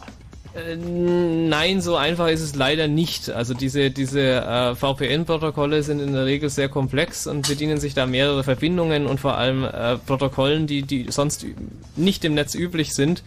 Ähm, und deswegen ist es etwas komplexer an der Stelle. Äh, auch in Bezug auf die Sicherheit macht man da äh, natürlich äh, sehr viel größere Umstände als, bei einer einfachen HTTP-Verbindung. Und deswegen sind das nicht nur ein Port, sondern das sind gleich mehrere und die müssen in bestimmten Verhältnissen zueinander stehen. Also v VPN ist halt vor allem auch erstmal ein Buzzword und die eigentlichen Protokolle, die man sozusagen VPN zuordnet, haben nochmal andere Namen. Richtig. Sehr verbreitet ist PPTP, also Point-to-Point Tunneling Protokoll. Das kommt, glaube ich, aus der Microsoft-Welt ein wenig. Richtig, ja. Und bedient sich auch noch eines weiteren Cisco-Protokolls. Nämlich dem GRE. Was dann auch auf sehr niedriger Ebene spielt. Das heißt, es kann sehr wohl sein, dass eure Router oder Firewalls äh, überhaupt den Betrieb von PPTP verhindern, wenn sie nicht richtig gut arbeiten. Richtig. Dann gibt's noch das äh, L2TP Genau, mit das- IPsec, das ist schon die paranoide Na, es gibt erstmal allein das L2TP, das Layer 2 Tunneling Protocol. Und dann gibt's eben noch IPsec, IP Security. und dann kann ich noch L2TP mit IPsec kombinieren. Das ist dann wieder was, was Microsoft ganz gern tut. Ähm, und dann gibt's noch eine ganze Reihe weiterer Protokolle. Ähm, ja, deswegen ist VPN äh, oder VPN-Funktionalität eines, einer, einer, eines Routers äh, so, um, so vage definiert, wie es nur irgendwie geht. Also man muss schon ganz konkret wissen, worum es geht und was ich Es gibt aber auch ein Open Source Projekt, das nennt sich OpenVPN. Es gibt OpenVPN, es gibt Vitan, es gibt Sype, es gibt, ähm, was habe ich jetzt noch vergessen? Also es gibt äh, eine Wei ein, genau. einiges. Und zu Risiken und Nebenwirkungen fragen Sie Ihren Systemadministrator. genau. Genau. Gibt's denn irgendwie eine Seite, wo man da mal als Sprungseite d- draufgehen kann? Vielleicht für Sebastian jetzt, weil können wir jetzt Ja, es gibt die Mitmachseite äh, in der Wikipedia zu dieser Radiosendung. Da wird das gerade alles fleißig eingetragen. Das hoffe ich zumindest. Muss gleich nochmal nachschauen. Aber auch im Chat hier im IRC-Chat. Da ist übrigens auch ein Link zu Aus, los. Aussprache der Router oder Router von leo.org. Und das muss ich einfach anhören. Das müssen wir irgendwie, das muss ich jetzt hier gleich mal, weil ich will's, ich will's wissen. Naja, das ist immer wieder, die, das ist immer wieder der Complaint Nummer eins, ob man nun Router oder Router sagt. Im Kern ist es eigentlich egal. Stand auch schon bei uns auf der Webseite. Ja, auf das, fritz.de. das Thema äh, haben ja auch schon Anrufe in, in vorhergehenden Sendungen erwähnt. Das, Genau, ist eine never-ending Story. Genau. Äh, noch eine Frage, wenn Ja. es äh, zulässig ist, und zwar ähm, angenommen, ich habe ein internes Netzwerk, was jetzt äh, über Firewall äh, per Standleitung ins Internet angeschlossen ist und ich habe die Möglichkeit, jetzt über relativ viele feste IP-Adressen zu verfügen. Wäre es sicherheitstechnisch cleverer, trotzdem die internen Rechner über NAT laufen zu lassen oder kann man genauso gut auch die ganzen internen Rechnern, weil man immer so viele feste IP-Adressen hat, auch denen einfach eine feste IP geben? Also für die Sicherheit ist das im Grunde nicht relevant. Ähm, du kannst problemlos, äh, das ist immer das, weil die Leute behaupten irgendwie, ah, ich mache NAT und das ist dann sicher. Ähm, sicher ist das nicht. Äh, Na, es kann, nicht, kann auf jeden Fall von draußen nicht erreicht werden. das ist auch noch nicht der Fall. Wenn du ein 1 zu 1 NAT machst, also dass äh, einer internen Adresse eindeutig eine externe Adresse zugeordnet wird, ähm, du machst es für alle deine Rechner, dann Na macht es überhaupt keinen Unterschied, ob du denen offizielle Adressen gibst oder ob du so ein 1 zu 1 NAT Das machst. Konzept verstehe ich auch bis heute nicht. Ich habe es auch schon in mehreren Firmen erlebt und das ist Ja. irgendwie so ganz komisch. Ähm, also im Grunde äh, kann man sagen, technologisch gibt es da keinen Unterschied vom Sicherheitslevel her. Es ist nur vielleicht ähm, für den Netzwerkadministrator irgendwie auffälliger, wenn irgendwo ein Problem besteht, äh, wenn er dann im internen Netz auf einmal sieht, Pakete mit offiziellen Adressen oder stimmt irgendwas nicht oder wie auch immer, aber ähm, technisch ist das irrelevant. Es mag psychologisch was ausmachen. Ja, wenn du die IP-Adressen wirklich über hast, ist sicherlich kein Problem zu benutzen, aber man muss sich schon darüber im Klaren. Also wenn du jetzt wirklich nur so ein Terminal hast, wo eh nur Web geklickt wird oder ein bisschen Mail gemacht wird, dann kann man das beruhigt auch hinter einen NAT packen und spart sich schon mal die IP-Adressen, wenn man jetzt nicht so viel hat. Aber wenn du da aus dem Vollen schöpfen kannst, na Gott, dann schöpf aus dem Vollen. Also es gibt halt auch Anwendungen, die profitieren schon sehr davon, wenn man kein NAT hat. Das gilt insbesondere für Telefonie-Software, Voice-over-IP oder eben auch Videokonferenzen. Das ist ja mittlerweile recht populär, nicht zu Unrecht, weil man damit eine ganze Menge Geld sparen kann. Das sind Protokolle, die sehr häufig erstmal Peer-to-Peer-Verbindungen machen auf äh, nicht gewöhnlichen Ports, dazu auch noch UDP benutzen und da gibt's mit NAT schon immer eine Menge Stress und wenn man äh, den von vornherein vermeiden möchte, dann ist man natürlich mit einer richtigen IP-Adresse ganz gut bedient. Gut, äh, erstmal vielen Dank.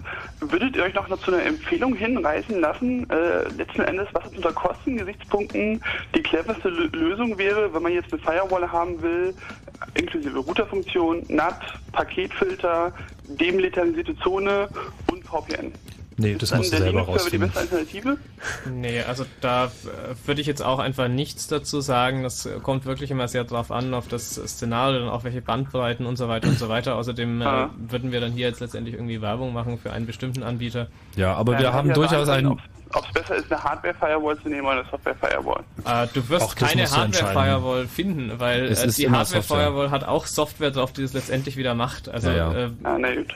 Software, es ist immer Software. Also wenn er irgendwas irgendwas tut, dann ist es Software.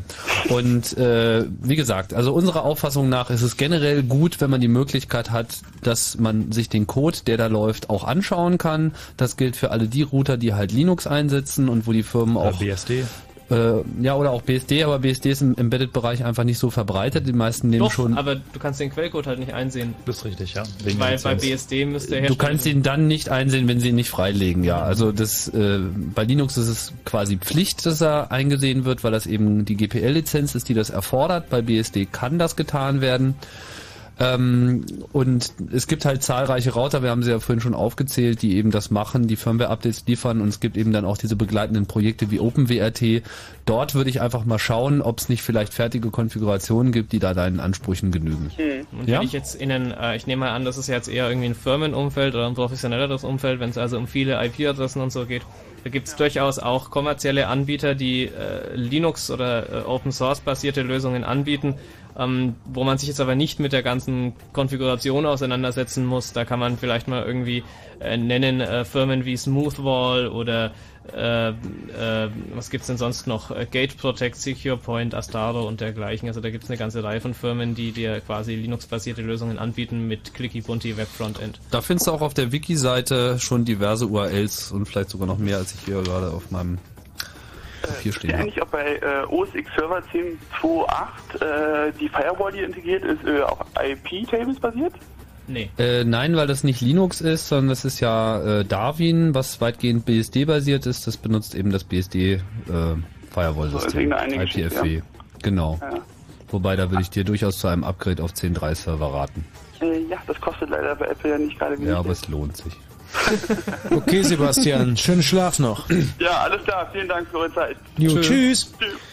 So, also zum Thema Router Router, ne? Ich habe jetzt bin ja jetzt auch mal dem Link gefolgt und das Lustige ist, dass wir dann zum äh, Merriam-Webster's Online Dictionary kommen, die uns sagen, es gibt äh, dreimal das Nomen Router oder Router. Bei Nummer eins steht, es heißt Router und da steht drunter One That Routes. Und dann klickt man auf Nomen Nummer zwei, da steht Router, One That Routes. Alles klar. Also wir wissen mittlerweile mehr. So, äh, der Frederik aus Berlin mit ist am Telefon. Hallo Frederik. Hallo. Ja, hallo. Guten Abend. Ähm, ich wollte mal fragen, ob ihr mir vielleicht kurz sagen könnt, ähm, ob mein Netzwerk zu Hause ein bisschen sicher ist. Und zwar ist ähm, Gewiss die IP-Adresse. äh, ähm, also ich habe eine AirPod-Basisstation, also ein Wi- Wireless LAN-Router Mhm. und ähm, vier Laptops, die, also wir wohnen in einer WG und äh, die surfen halt alle darüber. Ist das eine silberne oder eine weiße? eine weiße, eine extrem Mhm. neue. Und ähm, ja, könnt ihr mir dazu irgendwas sagen, ob die okay ist und äh, ob man da irgendwas einstellen muss, dass die vernünftig läuft oder Also mein, ähm, meines Wissens gibt's da noch keine bekannten Exploits. Ausschließen kann ich das allerdings nicht. Ähm, Sicherheit ist da natürlich von beiden Seiten zu betrachten. Das Ding macht halt NAT, wie die meisten. Insofern unterscheidet sich das nicht groß. hier unten hat, macht das, ne? Genau, DHCP macht es nach, nach innen und äh, also NAT natürlich auch nach innen und nach außen. Äh, von daher seid ihr halt so sicher, wie man eben hinter einem NAT sein kann. Eine Firewall-Funktionalität gibt es nicht. Das heißt, wenn du jetzt deine Paranoia noch ein bisschen erhöhen willst, bräuchtest du schon noch etwas Zusätzliches. Das andere Problem, was wir ja auch schon angesprochen haben, ist halt grundsätzlich, wenn du WLAN hast, äh, kann dir natürlich auch jemand einfach direkt in dein Funknetz gehen aus der Nachbarwohnung. Äh, lokal in der Nähe sein irgendwie, oder? Ja, naja, das strahlt schon ganz schön weit. Und wenn man da irgendwie eine ordentliche Antenne irgendwo äh, in der Gegend irgendwo hinhält, dann kann das schon reingehen. Also von daher kann man sich nicht sicher sein.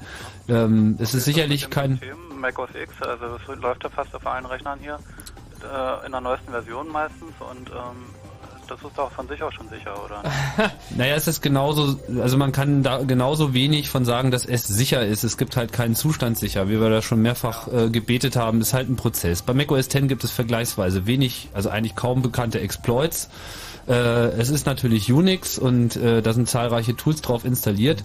Man sollte halt schauen, welche Dienste man eingeschaltet hat. Es gibt da diese Dienste, äh, Sharing. Services, genau diese Sharing-Sachen. Schalt halt einfach nur das ein, was du brauchst. FTP würde ich grundsätzlich einfach mal auslassen. Auch das Personal äh, Sharing, File-Sharing ist ein bisschen problematisch, weil es halt bei macOS X grundsätzlich einen Gastzugang gibt, den man so ohne weiteres nicht ausschalten kann. Das ist ein bisschen bekloppt.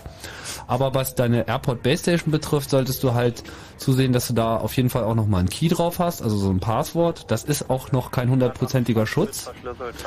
Und wenn die Liste der Rechner äh, überschaubar ist, die das benutzen, kannst du auch noch die MAC-Adressen eintragen mit diesem Konfigurationstool.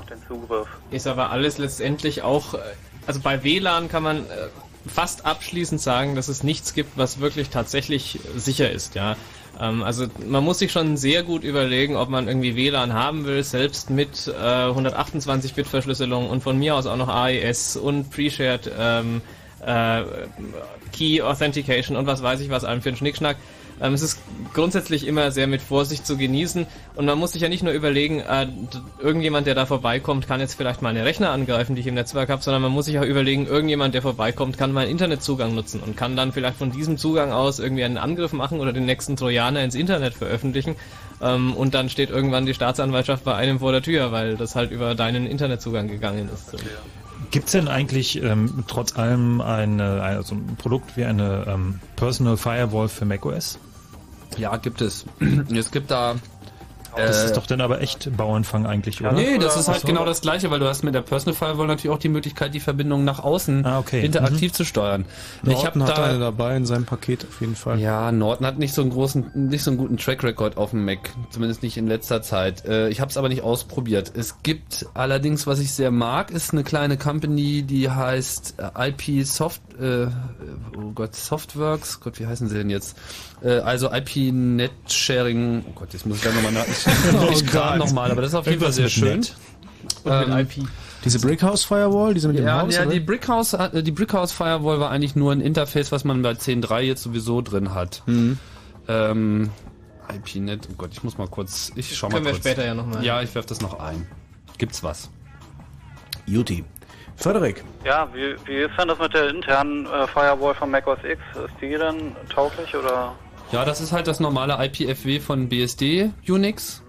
Und da kann man eigentlich schon sehr filigran, so ähnlich wie bei Linux eben auch, genau einstellen, äh, was eben durchgehen soll oder was nicht. Also wenn dich das interessiert, startest du mal das Terminal und gibst einfach man IPFW ein. Und da findest du eigentlich äh, alle Hinweise darauf, wie man das macht. Und mit dem Kommando IPFW Show kannst du dir anschauen, was gerade eingestellt ist. FW für Firewall. Das ist auch ganz interessant, das zu machen, weil das die Firewall, die du im GUI hast, die kümmert sich immer, also da kann man nur recht grob anklicken, was man eigentlich haben will und das macht dann immer TCP und UDP irgendwie gleichzeitig, also so richtig filigran ist das nicht. Aber das geht dann halt auf der auf der Unix-Ebene so filigran, wie man das haben will. Okay. Außerdem gibt's gerade 10.3.4 Update, sehe ich gerade, das ist sicherlich auch nochmal ein Bugfix drin. Gut, Frederik. Tiger kommt äh, jetzt auch im Sommer, ne? Mit dem Vierer-System. Genau, eine Punkt Null Version hat auf jeden Fall immer ein paar hübsche Bugs. Na gut. Okay. Okay, schönen Dank erstmal. Tschüss. Tschüss. Tschüss. Ja. Der Norbert ist am Telefon. Hallo Norbert. Hallo. Guten Abend. Ja, und zwar für die Windows-Benutzer. Hier geht es immer um Linux und so weiter und so fort. Wollte mal eine Lanze, brechen für die Windows-Freaks. Na dann mal los. Also äh, einführend, ich fahre hier seit äh, 1992, 93, 94 mit Windows 3.11 schon im Netz gewesen und, und jetzt Windows XP. Und ich habe eigentlich noch nie irgendwann irgendwelche Würmer, Trojaner, Viren, was weiß ich was, äh, auf dem System gehabt. Ja. Hast du denn die Rechner direkt am Netz angeschlossen? Ja, natürlich, ja. Also früher äh, äh, Modem, ja, und jetzt über Satellit. Hat vielleicht der, dein, dein, Satellitenbetreiber da... Ja, Moment, natürlich, Satellitenbetreiber, na klar, die machen doch eh so komisches Internet. Was für ein, was für ein Anbieter ja hast du denn da? glaube ich, äh, ein, ein, ein, ein, inter- ein internes äh, WLAN, äh, äh, LAN oder wie das nennt. Was ist denn ein Internet Service Provider? Das ist Telekom. Also dieses Sky normales DSL? DSL oder was? Dieses äh, DS TDSL über Satellit. Ja, Mhm. das, ähm, das hat ist eigentlich kein Internetzugang, was du da hast. Das hat mit den Protokollen und mit dem, was man im Internet normalerweise spricht, hat das relativ wenig zu tun ähm, und kann man daher irgendwie nicht gleichsetzen. Ja, das ist halt doch eine sehr exotische Sache und äh, dadurch äh, gibt es natürlich auch äh, wenig Leute, die sich jetzt mit den Schwachstellen da drin irgendwie beschäftigen und die Also halt generell ist es so, dass durch diese asynchrone, äh, asymmetrische Übertragung, also ähm, die, die Pakete auf dem Hinweg gehen über einen, über einen ISDN-Anschluss oder über Telefon und die Pakete zurückkommen über einen Satellit, über die schnelle Leitung. Ähm, dadurch ist erstmal schon ein ziemlich komplexes Routing notwendig und ähm, ich bin mir nicht ganz sicher, aber ich glaube, sie lassen oder machen das, legen es auch nur für bestimmte Protokolle an. Also du hast da, glaube ich, keinen vollwertigen Internetzugang. Lass mich da gern korrigieren. Aber um diese Beschleunigung zu erreichen, müssen sie eh die Pakete ein bisschen äh, anders schicken. Und dadurch ergibt sich, denke ich, automatisch schon so eine Mini-Firewall-Funktionalität. Aber du hast immer noch das gleiche Problem, dass du per Mail einfach Viren empfangen kannst. Dieses DSL-Modem wirkt ja wohl wie so ein, äh, wie so ein Router nachher, ne? Du hast nicht wirklich ein DSL-Modem, auch wenn dir das die Telekom-Marketing-Abteilung verkaufen will als DSL-Modem. Im Prinzip hat dieses Sky DSL oder DSL über Satellit mit DSL absolut null zu tun. Ähm, das ist nur, weil irgendwie der Otto-Normalverbraucher gelernt hat, DSL ist schnelles Internet, deswegen billig. äh, und, und billig, äh, deswegen nennt man das so. Hat aber mit DSL, mit der Technologie einer Digital Subscriber Line gar nichts zu tun. Ähm, und ist, wie gesagt, basiert auf ganz anderen Standards und ähm, ja, Ja, jetzt kurz noch eine Frage. Und zwar, wie groß ist der Unterschied, was Sicherheit anbetrifft, äh, wenn ich jetzt äh, zum einen als Administrator ins Netz gehe oder zum anderen als Benutzer? Unter Windows. Du solltest auf jeden Fall, wenn es irgendwie geht, immer nur als Benutzer reingehen, weil dadurch irgendwelche ähm, Programme, die du aus Versehen ausführst, sei es durch Mail oder im Browser, was auch immer, ähm, haben einfach nur Benutzerrechte und nicht Administratorrechte. Deswegen kann ich jedem nur raten, wenn es irgendwie geht, möglichst nur als Benutzer zu Das benutzen. tue ich auch und habe gute Erfahrungen, wie gesagt. Ja. Äh, Ja. Es ist ja auch so, dass äh, dann von außen in, in, in, auf dem Benutzerkonto keine Schreibrechte bestehen für jemanden. Aber in, in Trojaner kann man wohl trotzdem drauf bauen, oder wie ist das? Also es ist einfach dokumentiert, dass Windows tausende von Sicherheitslöchern hat, die auch täglich millionenfach ausgenutzt werden. Das ist einfach Fakt. Und dass du jetzt äh, da viel Glück gehabt hast, gehabt hast, das freut uns sehr, aber das ist nicht unbedingt äh, exemplarisch und übertragbar Ich habe übrigens bisher auch viel Glück gehabt. Ja, ich ich klicke aber auch nicht auf jedes Mail-Attachment, was mir kommt. Ich betreibe eine intensive Systempflege, sprich äh, Ad-Aware und sowas alles, Okay, das hilft auch. dass immer die ganze Maschine sauber gehalten wird und ich gucke auch immer nach, bin immer hinterher und so weiter und so fort. Norbert, dann nehmen wir dich einfach mal als das leuchtende Beispiel für den heutigen Abend. Ja, gut. Jo, danke für den Anruf. Tschüss. Tschüss. Tschüss. Wenn Fritz rundum bellt sich, dann 91,9. Wir haben es 0.32 Uhr. Fritz Info. Mit dem Wetter, die Nacht ist bewölkt, vereinzelt Schauer, die Temperaturen sinken auf 7 bis 3 Grad morgen, Regen, vereinzelt Gewitter, die Temperaturen erreichen 13 bis 15 Grad. Jetzt die Meldung mit Christoph von Goiter. Der mit Haftbefehl gesuchte Islamist Metin Kaplan ist nach Angaben der Polizei untergetaucht. Die Polizei wollte ihn in Abschiebehaft nehmen. Kurz zuvor hatte das Oberverwaltungsgericht Münster entschieden, dass es keine Hinderungsgründe für eine Ausweisung Kaplans in die Türkei gebe. Der irakische schiitische Geistliche El Sadr soll den Abzug seiner Kämpfer aus der heiligen Stadt Najaf angeboten haben. Im Gegenzug müssten die Besatzertruppen die Stadt ebenfalls verlassen. Najaf ist seit April Schauplatz heftiger Kämpfe. Bei den schweren Überschwemmungen in Haiti und der Dominikanischen Republik hat es mindestens 660 Todesopfer gegeben. Mehrere hundert Menschen werden noch vermisst. Die UNO, die Europäische Union sowie Nichtregierungsorganisationen kündigten Hilfe an. Und noch eine Meldung vom Sport. Der FC Porto hat das UEFA Champions League Finale gewonnen. Der portugiesische Meister besiegte in der Arena auf Schalke den AS Monaco mit 3 zu 0. Für Porto ist es der größte Erfolg in der Vereinsgeschichte. Und der Verkehr auf Fritz. A10 östlicher Berliner Ring, äh, Schwanebeck Richtung Spreeau. Zwischen Freienbrink und Spreeau gibt es Behinderungen durch ein defektes Fahrzeug. Der rechte Fahrstreifen ist blockiert. Und Stadtverkehr Berlin, die B1 Mühlendamm-Gruner Straße ist zwischen Kreuzung Stralauer Straße und Kreuzung Karl-Marx-Allee gesperrt. Dort finden Instandhaltungsarbeiten statt und das noch bis 4 Uhr. Ansonsten, wo es geht, eine gute Fahrt. Achtung! Sonntag ist KenFM-Tag, weil hoher Besuch. Olli Schulz und sein Hund Marie und die Band Marr. Bei uns hintereinander, weil gleichzeitig klingt ja ungeil. Nimm ein Mixtape, Babe. Und noch was. KenFM bleibt in Berlin und in Bewegung. Sonntag findest du uns in nachzulesen auch unter kenfm.de. Außerdem gibt's natürlich wieder 25 Freikarten für das Berlinova Festival im Juni. Mann, du willst es doch auch. KenFM, die Fritz Radioshow mit Ken Jepsen. Jeden Sonntag von 14 bis 18 Uhr. Ja, ich hab verstanden. Und im Radio. Meiste Musik. Fritz.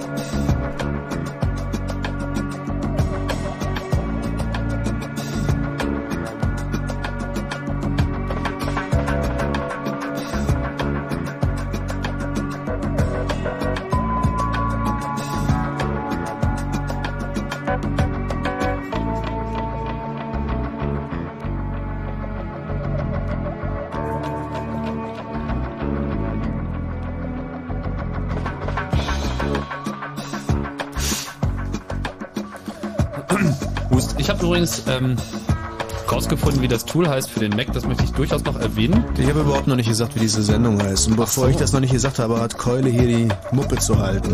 Das ist nämlich das Chaosradio. Und, Ah. Ja, da geht alles chaotisch zu. Deswegen sagt der Tim manchmal einfach so irgendwas. Genauso wie der Arbeitet immer Harald. ja. Oder der Frank. Ja, genau. Mein Name ist der Max. Tim, was wolltest denn du gerade... äh, Ich wollte noch mal was für die für die Macintosh Community fallen lassen, was ganz praktisch ist, um sich, äh, also was so in den Bereich Personal Firewall reingeht. Hm? Gibt es eine kleine Firma, die heißt äh, Sustainable Softworks, äh, sustworks.com. Das war das, ne? Bitte? Das war das, wonach du vorhin... Äh, Genau, das war das, wonach ich vorhin gegraben habe in meinem Hirn, ich es nicht fand, aber das Internet hat mir äh, Antworten gegeben.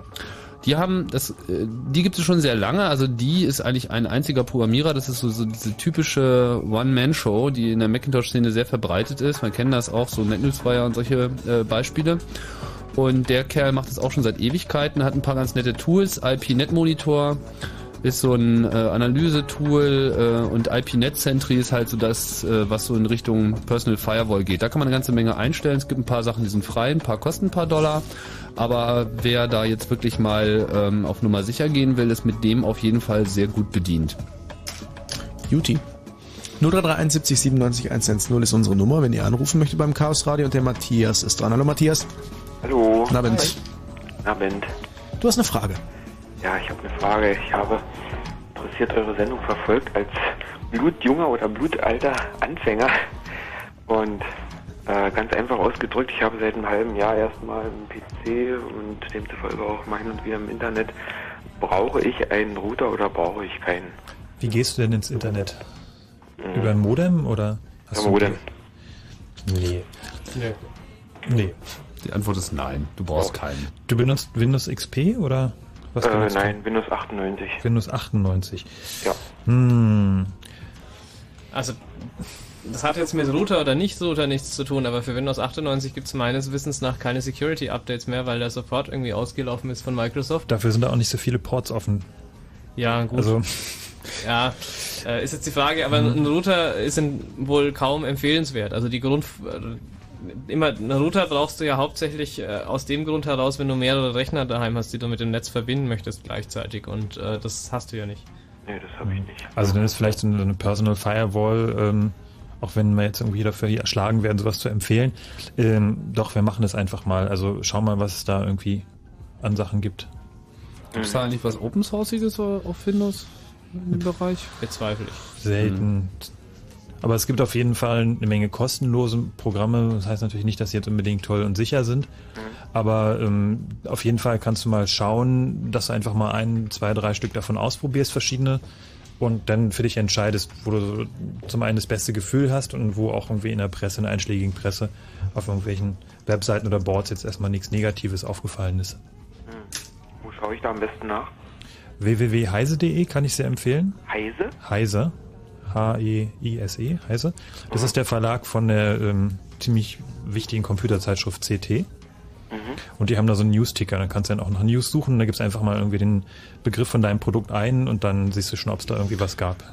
Die haben Wenn- auch Infoseiten, ne? Hast du doch Ja. vorhin schon gesagt. Ja, ne? genau, Also- stimmt. Die haben auch, äh, ja, da findest du, das ist verlinkt. Da gibt's irgendwie so spezielle. Wenn du da auf die Zeitschrift klickst, also bei CT, bei der Zeitschrift von Heise, es gibt Heise slash CT und da gibt es unter anderem Share und Freeware und die geben natürlich auch Empfehlungen ab, was man sich draufpacken sollte.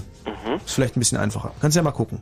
Ja, Jo. ich mal nach. Alles klar. Wunderbar. Tschüss, Matthias. Danke euch. Tschüss. Also bei der CT, da sitzen auch eine ganze Menge Hacker.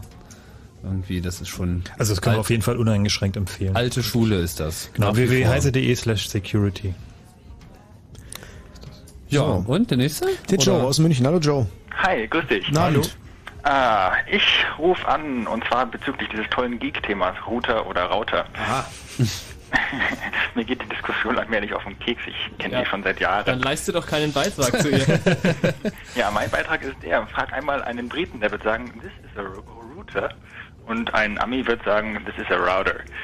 Das ist ganz einfach, äh, ja. Regional gefärbt, ja genau so steht es auch in der gefärbt. Wikipedia.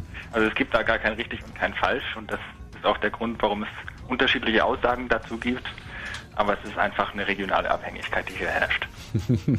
Also mir hat hier einer im Chat gerade gesagt, wer Rauter sagt, frisst auch keine Kinder. Ja gut, Amis kleine Kinder fressen, das haben wir dahingestellt. Ne? Ja genau, aber das habe ich nicht gesagt.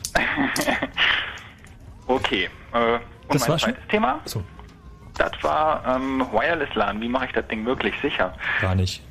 Ja, doch. Und zwar spare ich mir erstmal sämtliche Verschlüsselungen und MAC-Adressfilters und sonst was alles. Und äh, ja, hänge mich einfach in das Wireless ähm, LAN rein. Am besten habe ich noch eine DMZ, eine demilitarisierte Zone im Einsatz. Und dann baue ich einfach ein VPN über die Wireless-Verbindung auf. Also das kann ich grundsätzlich auch jedem raten, der zu Hause oder auch in der Firma so ein, so ein äh, WLAN-Netz haben will. Betrachtet dieses Netz einfach als externes Netz. Also tut so, als wären alle, alle Rechner, die da irgendwie über WLAN kommen, irgendwie draußen aus dem Internet kommen. Mhm. Generell. Ja, und äh, dann eben äh, VPN, wobei VPN hatten wir ja schon, ist ein, ein vage definierter Begriff. Ähm, man sollte zu äh, IPsec greifen, äh, sofern das möglich ist. Äh, das ist einfach ein Standard und äh, auch mit den entsprechenden äh, Ciphers, äh, wenn man sie einstellt, äh, ein sicheres Protokoll.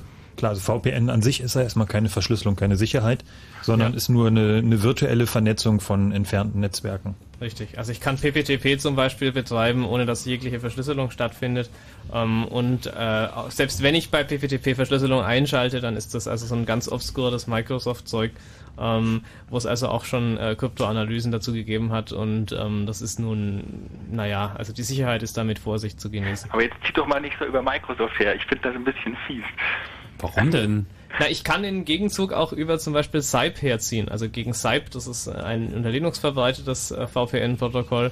Ähm, da gab es auch eine Kryptoanalyse und die ist auch sehr negativ ausgefallen. Ja, deswegen plädiere ich ja für IPsec in dem Auch Fall. VTun hat am Anfang wohl ein paar äh, Probleme, was die Schlüsselerzeugung anging. Ja, auch Replay-Attacken sind gegen viele, äh, also gegen VTun und, ähm, und SIPE äh, gibt es also Replay-Attacken. Ähm. Aber PPTP war eben, äh, es ist gut dokumentiert, kam riesig in der Presse raus, gibt's tolle Artikel drüber, was denn da irgendwie ähm, das Problem gewesen ist oder auch nach wie vor ist. Was natürlich auch noch in den Bereich Sicherheit reinfällt, wenn du dein WLAN jetzt einfach aufmachst, ohne Verschlüsselung, kann sich natürlich jetzt auch jeder erstmal auf deinem Router einbuchen und dann ist es natürlich auch sehr viel einfacher, DOS-Attacken zu fahren, also sozusagen direkt in dein Netz reinzugehen und deine Rechner irgendwie zu überschwemmen, viele Pakete Oder- zu verschicken und dann ist halt auch nicht schön. Also von daher dir deine Netzbandbreite abzuziehen oder eben wie gesagt deinen Internetanschluss zu missbrauchen für irgendwelche Dinge im Netz, also sei es irgendwie Verbreitung von Raubkopien, sei es irgendwelche äh, Verbreitung von Trojanern, Würmern, Viren. Ähm, und äh, das ist dann letztendlich dein Problem, weil du derjenige bist, der dieses offene Netz betrieben hat. Aber selbstverständlich, genau dafür habe ich ja meine DMC im Einsatz. Er wird genau bis zu meinem Router kommen. Ja, na gut, ich meine, wenn du halt gut Bescheid weißt, dann bist du natürlich auf jeden Fall schon mal auf einer sichereren Seite, aber äh, dann weißt du halt auch, dass das alles immer nicht so einfach zu beantworten ist. Zumal Äh, jetzt die neueren natürlich. WLAN-Produkte ja auch äh, eine aktualisierte Verschlüsselung haben. Wie hieß es noch gleich? WPA? Ich weiß nicht, gibt's da Ja, schon das ist- Kryptoanalyse? Na, WPA ist ja selber keine Verschlüsselung, sondern das ist ein ganzes Framework. Das ist das, oh Gott, das 8021F, glaube ich, gewesen. Ist klar. Ähm, und, ist eine ähm, extra Sendung. Genau, da kann man eine ganze Sendung drüber machen. Das ist ein, ein wie soll ich sagen, ein, ein Konglomerat von tausend Standards und Protokollen, die zusammen so etwas wie Sicherheit herstellen sollen. Ist auch alles sehr vielversprechend, aber neu und keiner implementiert so richtig vollständig und die Interoperabilität zwischen unterschiedlichen Herstellern ist noch nicht so toll und so weiter und so weiter. Also grundsätzlich gilt auf jeden Fall für alle Wireless LANs, ähm, bei eurer Basisstation seht zu, dass die Netzwerk-ID nicht gebroadcastet wird, ähm, schaltet die Webverschlüsselung ein und ähm, sicherheitshalber auch noch irgendwie die MAC-Adressen, also dass nur bestimmte MAC-Adressen sich einbuchen können, dann macht er auf jeden Fall den War-Drivern äh, oder Leuten, die irgendwie draußen mit dem Laptop vorbeigehen, das Spiel ein bisschen schwerer. Aber wirklich nur ein kleines bisschen. Also das ist eine Sicherheitsemulation, die man da bezeugt. Naja, es ist so ein bisschen wie mit, mit den Fahrrädern, die irgendwo angeschlossen sind und die einen haben halt irgendwie ein, ein ziemlich billiges, ziemlich einfaches Schloss und die anderen haben halt irgendwie ein, ein ziemlich teures, ziemlich starkes, massives Schloss. Und wenn jetzt der Dieb hingeht, die Fahrräder sind alle gleichwertig, dann wird er natürlich zuerst das nehmen, was irgendwie jetzt das schwache Schloss hat. So, damit verlagert ihr das war das Problem nur, aber ihr seid dann konkret nicht betroffen. Wenn ihr im Gegensatz zu den drei anderen Nachbarn, die auch ihre Waveline-Netze offen haben, ähm, wenn ihr dann eine Verschlüsselung habt, das Netz versteckt habt, dann seid ihr mit Sicherheit nicht die Ersten.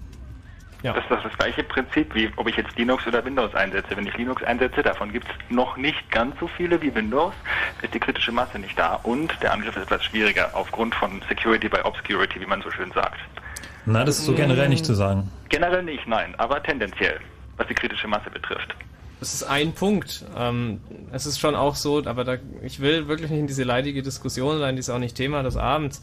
Aber es ist schon tatsächlich so, dass ähm, man eben äh, in der freien Software-Szene, und das hat mit Linux jetzt mal gar nicht ganz konkret nichts zu tun, äh, vor allem irgendwo so implementiert, wie man es technologisch und eben auch unter Sicherheitsaspekten für sinnvoll hält und nicht äh, irgendwelche tollen, bunten äh, Features implementiert und sich über die Sicherheit sehr wenig Gedanken macht, wie das Oder die, oder die Sales-Abteilung drängelt, dass die Release endlich fertig werden muss. Genau, richtig. Äh, hast du zufällig gerade nochmal die Faustregel bei Hand? Wie lange muss ein Verschlüsselungsalgorithmus offengelegt sein, bis er als sicher gilt? Da gibt's glaube ich auch so lange, bis er widerlegt ist. Also, Also ich meine, äh, über Algorithmen zu diskutieren, ist, denke ich, irgendwie relativ. nicht Thema des Tages. Nein, So, nein, ist, äh, ga- ganz kurz, Jungs, wir haben nur noch zwölf Minuten Zeit, noch ein paar Genau. Anrufer, äh, bevor wir jetzt hier ins Klönen geraten. Richtig, genau. äh, Joe, das war's doch grob, grob klar, ne? war's. Alles klar. Mach's gut. Dank dir, tschüss. So, eine Frage nämlich, äh, die man sich öfter mal stellt, äh, kommt von Jan aus Berlin. Hallo, Jan. Ja, schönen guten Abend oder Hallo. guten Morgen. Ich habe einfach die Frage, ich habe ein ganz einfaches Norton Personal Firewall, haben vielleicht mehrere das Programm. Da ist noch die Möglichkeit, unter erweiterten Einstellungen Schutz für UDP zu aktivieren. Soll ich das machen oder nicht? ja. Generell ja. Ja. Gut, das war's schon. Alles klar, danke. wir können das auch nochmal kurz erläutern. Ich weiß gar nicht, ob wir das so äh, am Anfang noch nicht erklärt erklärt haben. worden. Ja, also man spricht ja immer von TCP/IP. Tatsächlich gibt es zwei Protokolle, die im Wesentlichen äh, über IP benutzt werden, nämlich TCP und UDP. Die unterscheiden sich insofern, als das TCP eben für dauerhafte Verbindungen, wie man sie zum Beispiel beim Webklicken benutzt, äh, verwendet werden und UDP kommt zum Beispiel bei, bei Spielen und äh, bei der Telefonie über das Internet zum Einsatz. Aber es ist letztlich genauso ein Problem wie äh, TCP auch. Von daher grundsätzlich ja. Ja, gut. Ja? Danke. Okay, Ja, tschüss. Tschüss. Ja, was wir noch nicht erwähnt Max haben. Max war gerade Also, pinkeln. naja, nicht ganz. Aber Bevor uns einer vorwirft, wir hätten jetzt nicht alles erwähnt, ähm, ist natürlich die Sache mit den Proxys, das ist ja auch ein sehr populäres Wort. Da hat man jetzt noch nichts zu gesagt, Also oder? Ne? vielleicht sollten wir vorher noch, weil weil es ja auch noch äh, Leuten auf dem Herzen liegt, äh, nochmal diese Geschichte erwähnen, wenn Leute Personal Firewalls haben und ähm, so eine Funktion aktiviert haben, dass sämtliche Angriffe, sämtliche Verbindungsversuche von außen protokolliert werden, poppen Fenster auf und wir kriegen pro Monat auch etliche Mails als CCC, wo dann Leute sagen, Hilfe, auf meinem auf meiner Personal Firewall, da ist jetzt so ein Warnfenster aufgegangen und ich bin versucht worden zu hacken oder so. Und dann fragen wir nochmal nach, so was ist denn ja? Da war dann irgendwie ein ICMP-Request von, von irgendeiner IP-Adresse. Ähm, da müssen wir den Leuten erstmal sagen, naja, das ist halt ein Ping, also da hat jemand nur geguckt, ob es irgendwie den Rechner gibt. So, das ist was ganz harmloses. Und äh, da müssen die Leute natürlich da draußen auch lernen, dann so ein bisschen zu unterscheiden, also was sind jetzt wirklich gefährliche Angriffe, das heißt gefährlich, also wenn es was ist ein ernsthafter Versuch oder was ist einfach nur so ein routinemäßiges ähm, Anklopfen an Türen, ob irgendjemand da ist. So und da wäre dieses, Entschuldige dieses mal, wenn jemand routinemäßig einfach mal an meine Tür klopft, ja, dann gibt's Ärger. Also wieso das ist soll wieso, wahrscheinlich der Schornsteinfeger. Ach so. Also ein Nein, ich Ping- meine, wieso, weil das beantwortet jetzt die Frage, wieso gibt es da irgendeinen Test, ob mein Rechner nun wirklich da ist oder nicht? Wieso? Wieso? Na, weil er, keine Ahnung. weil er Teil des Internets ist. Und ja, eben. weil jemand mit dir kommunizieren möchte und irgendwie guckt, ob du tatsächlich da bist. Das muss ja nicht gleich was Böses sein. Vor allem auch, wenn du äh, dynamische IP-Adressen hast, wenn du dich irgendwo einwählst per DSL, dann kann ja unter der gleichen IP-Adresse gestern ein anderer Rechner da gewesen Mhm. sein oder auch noch vor zehn Minuten. So, und wenn der jetzt irgendeinen Service offen hatte und jemand versucht nochmal da ranzugehen, sei es jetzt ein Webserver oder ein File-Sharing-Dienst, so, dann ist natürlich aber dann dein Rechner unter der IP-Adresse und entsprechend gibt's bei dir so eine Warnmeldung und du weißt gar nicht warum und vielleicht wollte gar nicht jemand gar nichts Böses von dir. Mhm. So, insofern ähm, ähm, relaxen. ähm, das ist auf jeden Fall ein gutes Zeichen, dass diese Personal Firewall irgendwie so eine Sachen erkannt hat. Ähm, keine Gedanken machen, alles wird gut. Also Ping ist halt generell, das ist so, so, so der einfachste Test, den man im Internet überhaupt machen kann. Technisch steckt da ICMP dahinter. Das ist so eine Variante von dem IP. Das ist was vollkommen Normales. Da muss man keine Angst vor haben. Ja, ähm, vielleicht sollte man an der Stelle auch nochmal ansprechen. Äh, Ich glaube, der Fehler Nummer eins bei der Konfiguration von Firewalls ist, dass Leute ICMP pauschal sperren. Also das ist dieses äh, Protokoll, ICMP, Internet Control Message Protocol. Ähm, das ist wie TCP und UDP, wie äh, Tim gerade erklärt hat, eben eines dieser Protokolle, die auf IP verwendet werden. Ähm, und ICMP dient einer Reihe von Dingen, ähm, die notwendig sind, dass das Netz überhaupt funktioniert. Das geht also nicht nur um diese Ping-Anfragen, sondern es geht um äh, zum Beispiel das sogenannte Path MTU Discovery, ähm, das ich nicht erklären werde. Das führt zu weit, solange ist die Sendung nicht mehr. Ähm, aber es sind einfach Funktionalitäten, die notwendig sind, damit das Netz äh, sauber funktioniert. Ähm, und dann gibt's halt so eine ganze Reihe von Pseudo-Administratoren mit Pseudo-Wissen, die also sagen, oh, ICMP ist böse, das wird gesperrt und dann äh, funktioniert das Netz halt nicht mehr so, wie es sein sollte. Genau, man muss halt immer wissen, was man tut. Was jetzt das nochmal abrundet, wir müssen das erwähnen mit den äh, mit der Firewall-Geschichte. Also lange bevor solche Sachen wie Masquerading und äh, die ja weiterentwickelten Firewall-Systeme überhaupt auf den Markt kamen, waren halt Proxys so immer äh, das, was man als erstes für eine Firewall hielt oder auch das gehört sozusagen dazu. Das bezieht sich, also ein, wenn man von einem Proxy spricht, meint man in der Regel einen Web-Proxy. Das ist einfach ein Programm, was sich zwischen meinen Webbrowser und alle Webserver, die ich anklicke, dazwischen hängt. Äh, Webwasher ist ein sehr populäres Programm. Ja gut, das sind jetzt die, die erstmal raus, spezielles, ja. rausfiltern. Also ein Proxy generell ist erstmal an sich keine schlechte Idee. Der versucht halt den Traffic nach draußen. Damals musste man noch viel dafür bezahlen. Mhm. Bei Flatrates ist das nicht mehr so ein Thema. Ähm, zwischenzuspeichern, wenn eine Seite schon mal abgerufen wurde vom internen Netz, dann Hieß auch liefert das halt Proxy, der Proxy Cache, genau. Ca Oder Cache, Cache, genau. und ähm, ist damit eigentlich auch vergleichbar mit der Cache-Funktion im Browser. Da könnt ihr euch mal durch die Optionen durchklicken oder mal googeln, was es ist. Ähm, genau, nichts anderes macht auch dieser Aber externe. ein Proxy kann auch ein richtiger Schmerz im Hintern sein. Vor allem so bei Firmen, die es irgendwie gar nicht so begreifen und der Meinung sind, man braucht ja auch nur Web auf diesem Planeten, wenn man da irgendwie so mit so einem halbwegs gut installierten Laptop hinkommt und dann so seine Programme startet und nichts geht erstmal, Wo soll weil das nur denn Web zugelassen passieren? ist. Ich äh, weiß nicht, aber es gibt so Orte Ja, und klar. ähm, nicht selten ist dann eben auch zusätzlich nicht nur alles, nicht nur alle Ports gesperrt, sondern dann auch noch ein Proxy. Ein Proxy kann, naja, kann eine Hilfe sein, aber meistens macht er eher ein bisschen Ärger. Weil man eben nicht äh, zuverlässig sagen kann, dass irgendwie eine Seite auf dem Server sich jetzt äh, doch wirklich geändert hat und man möchte jetzt bitte mal die aktuelle Version haben und er liefert einem immer nur die Kopie. Das ist so ein bisschen doof. Also Aber ist es nicht auch so, Proxys dass, dass, nicht im, dass im Endeffekt, äh, zum Beispiel, wenn ich mich jetzt über die Uni einlogge, äh, als mein Provider, dass da auch erstmal so eine Art Proxy steht, auf dem dann die Webseite abgerufen das wird? hängt mal ganz von deiner Uni ab. Also Ja, wenn du das zu kommt- mir in die Uni kommst, da gibt's richtiges Internet. Also das ist eben auch vielleicht an der Stelle nochmal zu erwähnen bei diesen Proxys, ja.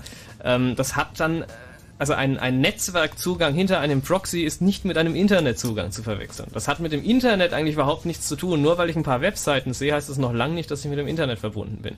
Ja, äh, die, wenn ich einen Proxy irgendwo habe in einer, äh, bei einem Internet oder was auch immer Zugang, bei einem Webzugang, sagen wir mal, ähm, dann äh, wird diese eine Verbindung, die ich normalerweise habe zwischen dem Client, also dem Browser und dem Server, in diesem Fall der Webserver, wird aufgespalten in zwei Verbindungen. Ich habe eigentlich nur von meinem PC aus, von dem Browser aus eine Verbindung zum Proxy und der Proxy macht dann selber eine Verbindung auf zum Server. Im Grunde ist also hier eine, eine ganz strikte Trennung auf einer ganz anderen Ebene vollzogen und äh, demnach ist das äh, aus Sicht eines Netzwerkers kein Internetzugang. in Ganz kurz, wir haben, wir haben noch fünf Minuten Zeit bis zum Ende der Sendung. Der ähm, Sebastian aus Coburg. Hallo Sebastian. Hallo? Ist schon Futschi. Schade. Sorry. Ähm, und der Manuel aus Hennigsdorf noch. Ja, morgen. Ganz kurz, schieß los. Mahlzeit.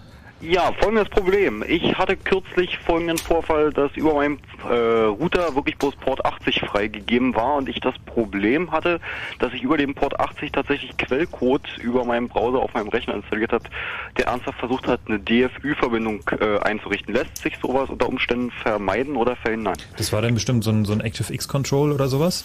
Das ist gut möglich. Ja, ja, ja, doch, das könnte hinkommen. Dann können wir dir einfach mal Mozilla als Browser empfehlen, anstelle des Internet Explorers. Genau. Ja, so, so, also so obskure Sachen wie Java und ActiveX, das sollte man auf seinem Browser ausschalten. Ja, na, manchmal braucht man es ja leider doch, ist genauso wie mit Windows. Eigentlich will man es nicht und trotzdem kann man nicht. drauf. Dann kannst du für bestimmte Seiten immer noch den Internet Explorer benutzen. Ja gut, das... Die hinreichend vertrauenswürdig Also mein Computer kennt überhaupt gar kein ActiveX und ich vermisse nichts. Echt jetzt, ja? Ja. Also ich habe es eine Zeit lang mal deaktiviert und habe dann festgestellt, na gut, einiges funktioniert doch nicht so. Ja, aber das kommt dann Early Jubeljahre mal vor. Ja, aber das sind auch Dinge, die will man gar nicht, dass die funktionieren auf dem Computer. Richtig, ist halt die Frage, was ich will. Äh, Brauche ich irgendwelche obskure Funktionalität, die von, äh, die von äh, irgendwelchen Website-Betreibern angeboten wird ähm, in äh, ActiveX äh, oder will ich irgendwie meinen Rechner sicher haben? Das sind halt irgendwie zwei Fragen, die ich mir stellen muss und dann muss ich mich halt irgendwie für eine Seite entscheiden. Ja, das ist richtig. Okay, Manuel. Gut, das war's von mir. Gute Nacht. Tschüss. Ja, schön. Ich will nochmal darauf hinweisen, dass wir auf www.ccc.de ähm, einen, einen Hinweis darauf haben, wie man sein Windows zumindest ein kleines bisschen sicherer machen kann, indem man nämlich alle nicht benötigten Dienste abschaltet, damit dann auch weniger Ports oder möglichst gar keine Ports von außen offen sind. Da gibt es auch eine kleine Erklärung dazu, was das alles mit dem Sasser-Wurm zu tun hat und wie wir dazu stehen. Äh, www.ccc.de und dann im Moment gleich die oberste Meldung. Hacker stopfen Windows-Sicherheitslöcher oder so ähnlich. Und ich will nochmal auf die Mitmachseite in der Wikipedia hinweisen. Den Link findet ihr auf chaosradio.ccc.de auf dem Artikel zu dieser Sendung. Dort könnt ihr auch äh, Tipps, wenn ihr welche habt, äh, Anmerkungen, URLs und so weiter, dort einfach noch mit eintragen. Dann ist das ein schönes Dokument für alle, die jetzt nochmal nachlesen wollen, worum das hier eigentlich alles ging. Und natürlich haben wir das ein oder andere äh, nicht äh, beantworten können, weil die Zeit einfach knapp ist. Aber ich möchte mich nochmal bedanken, hier insbesondere bei dem vollständig überlaufenden Chaos-Radio-Chat. Da hatten wir zeitweilig 120 Leute drin. Die haben sich hier alle sehr äh, bemüht und ich denke, die werden auch noch ein bisschen drin rumbleiben, äh, rumhängen in dem Chat. Vielleicht auch nicht, aber wenn ihr noch eine Frage habt, dann könnt ihr einfach mal dorthin marschieren auf irc.freenode.net in den Chaos-Radio-Kanal. Ja, und ähm, wir sollten vielleicht noch ganz kurz auf die WOS hinweisen. Genau. Die Wilzer Ost, die ist am Wochenende um den ähm, 10. 11., bis 10., 12. 12.. Juni in Berlin gibt es eine Veranstaltung, die heißt Wizards of Oz, die sich mit Open Source Technologien äh, auseinandersetzt, vor allem sehr viel auch mit Lizenzen. Dort werden auch ein paar sehr ähm, bekannte Sprecher sein. Lawrence Lessig äh, wird dort eine Rede halten, der Gründer der Wikipedia ist vor Ort und es gibt da sehr interessante Pan Panels. Die Creative Commons äh, Gruppe Deutschland wird sich dort äh, gründen. Am äh, 11. Juni am Freitag gibt's auch eine Wikipedia-Party in der Seabase am Abend. Das ist sicherlich auch sehr interessant, wo die ganze Community zusammenkommt. Also es ist eine Menge los und wir werden da auch auf unserer Webseite nochmal drüber informieren. Wobei das Ganze also mehr eine sag ich mal, theoretische Veranstaltung ist. Also da wird nicht so ähm, angepackt, es gibt kein Hackcenter oder so wie auf dem Kongress. Also das ist schon noch eine andere Zielrichtung. Aber wer da irgendwie Interesse hat an den Hintergründen und auch mal so ein bisschen äh, diskutieren will mit anderen Leuten über freie Software, freien Content, der ist da genau richtig aufgehoben. Softwarepatente. Ich weiß, Max. Wir sind ja durch. Ja, wir sind ja auch durch. Bevor jetzt noch einer sagt, außerdem kann man sich da auch mal am Sack krauen, wenn man gar nichts zu tun hat. Fällt mir noch ein. Sage ich jetzt einfach mal, das waren Frank, Harald, Tim und Max. Chaos Radio, Ausgabe Nummer 92 zum Thema Firewalls nachzulesen. Habt ihr ja alles schon gehört. Wir sagen Tschüss, viel Spaß beim Night Flight mit Martin Petersdorf. Macht's gut. Tschüss. Okay, ciao.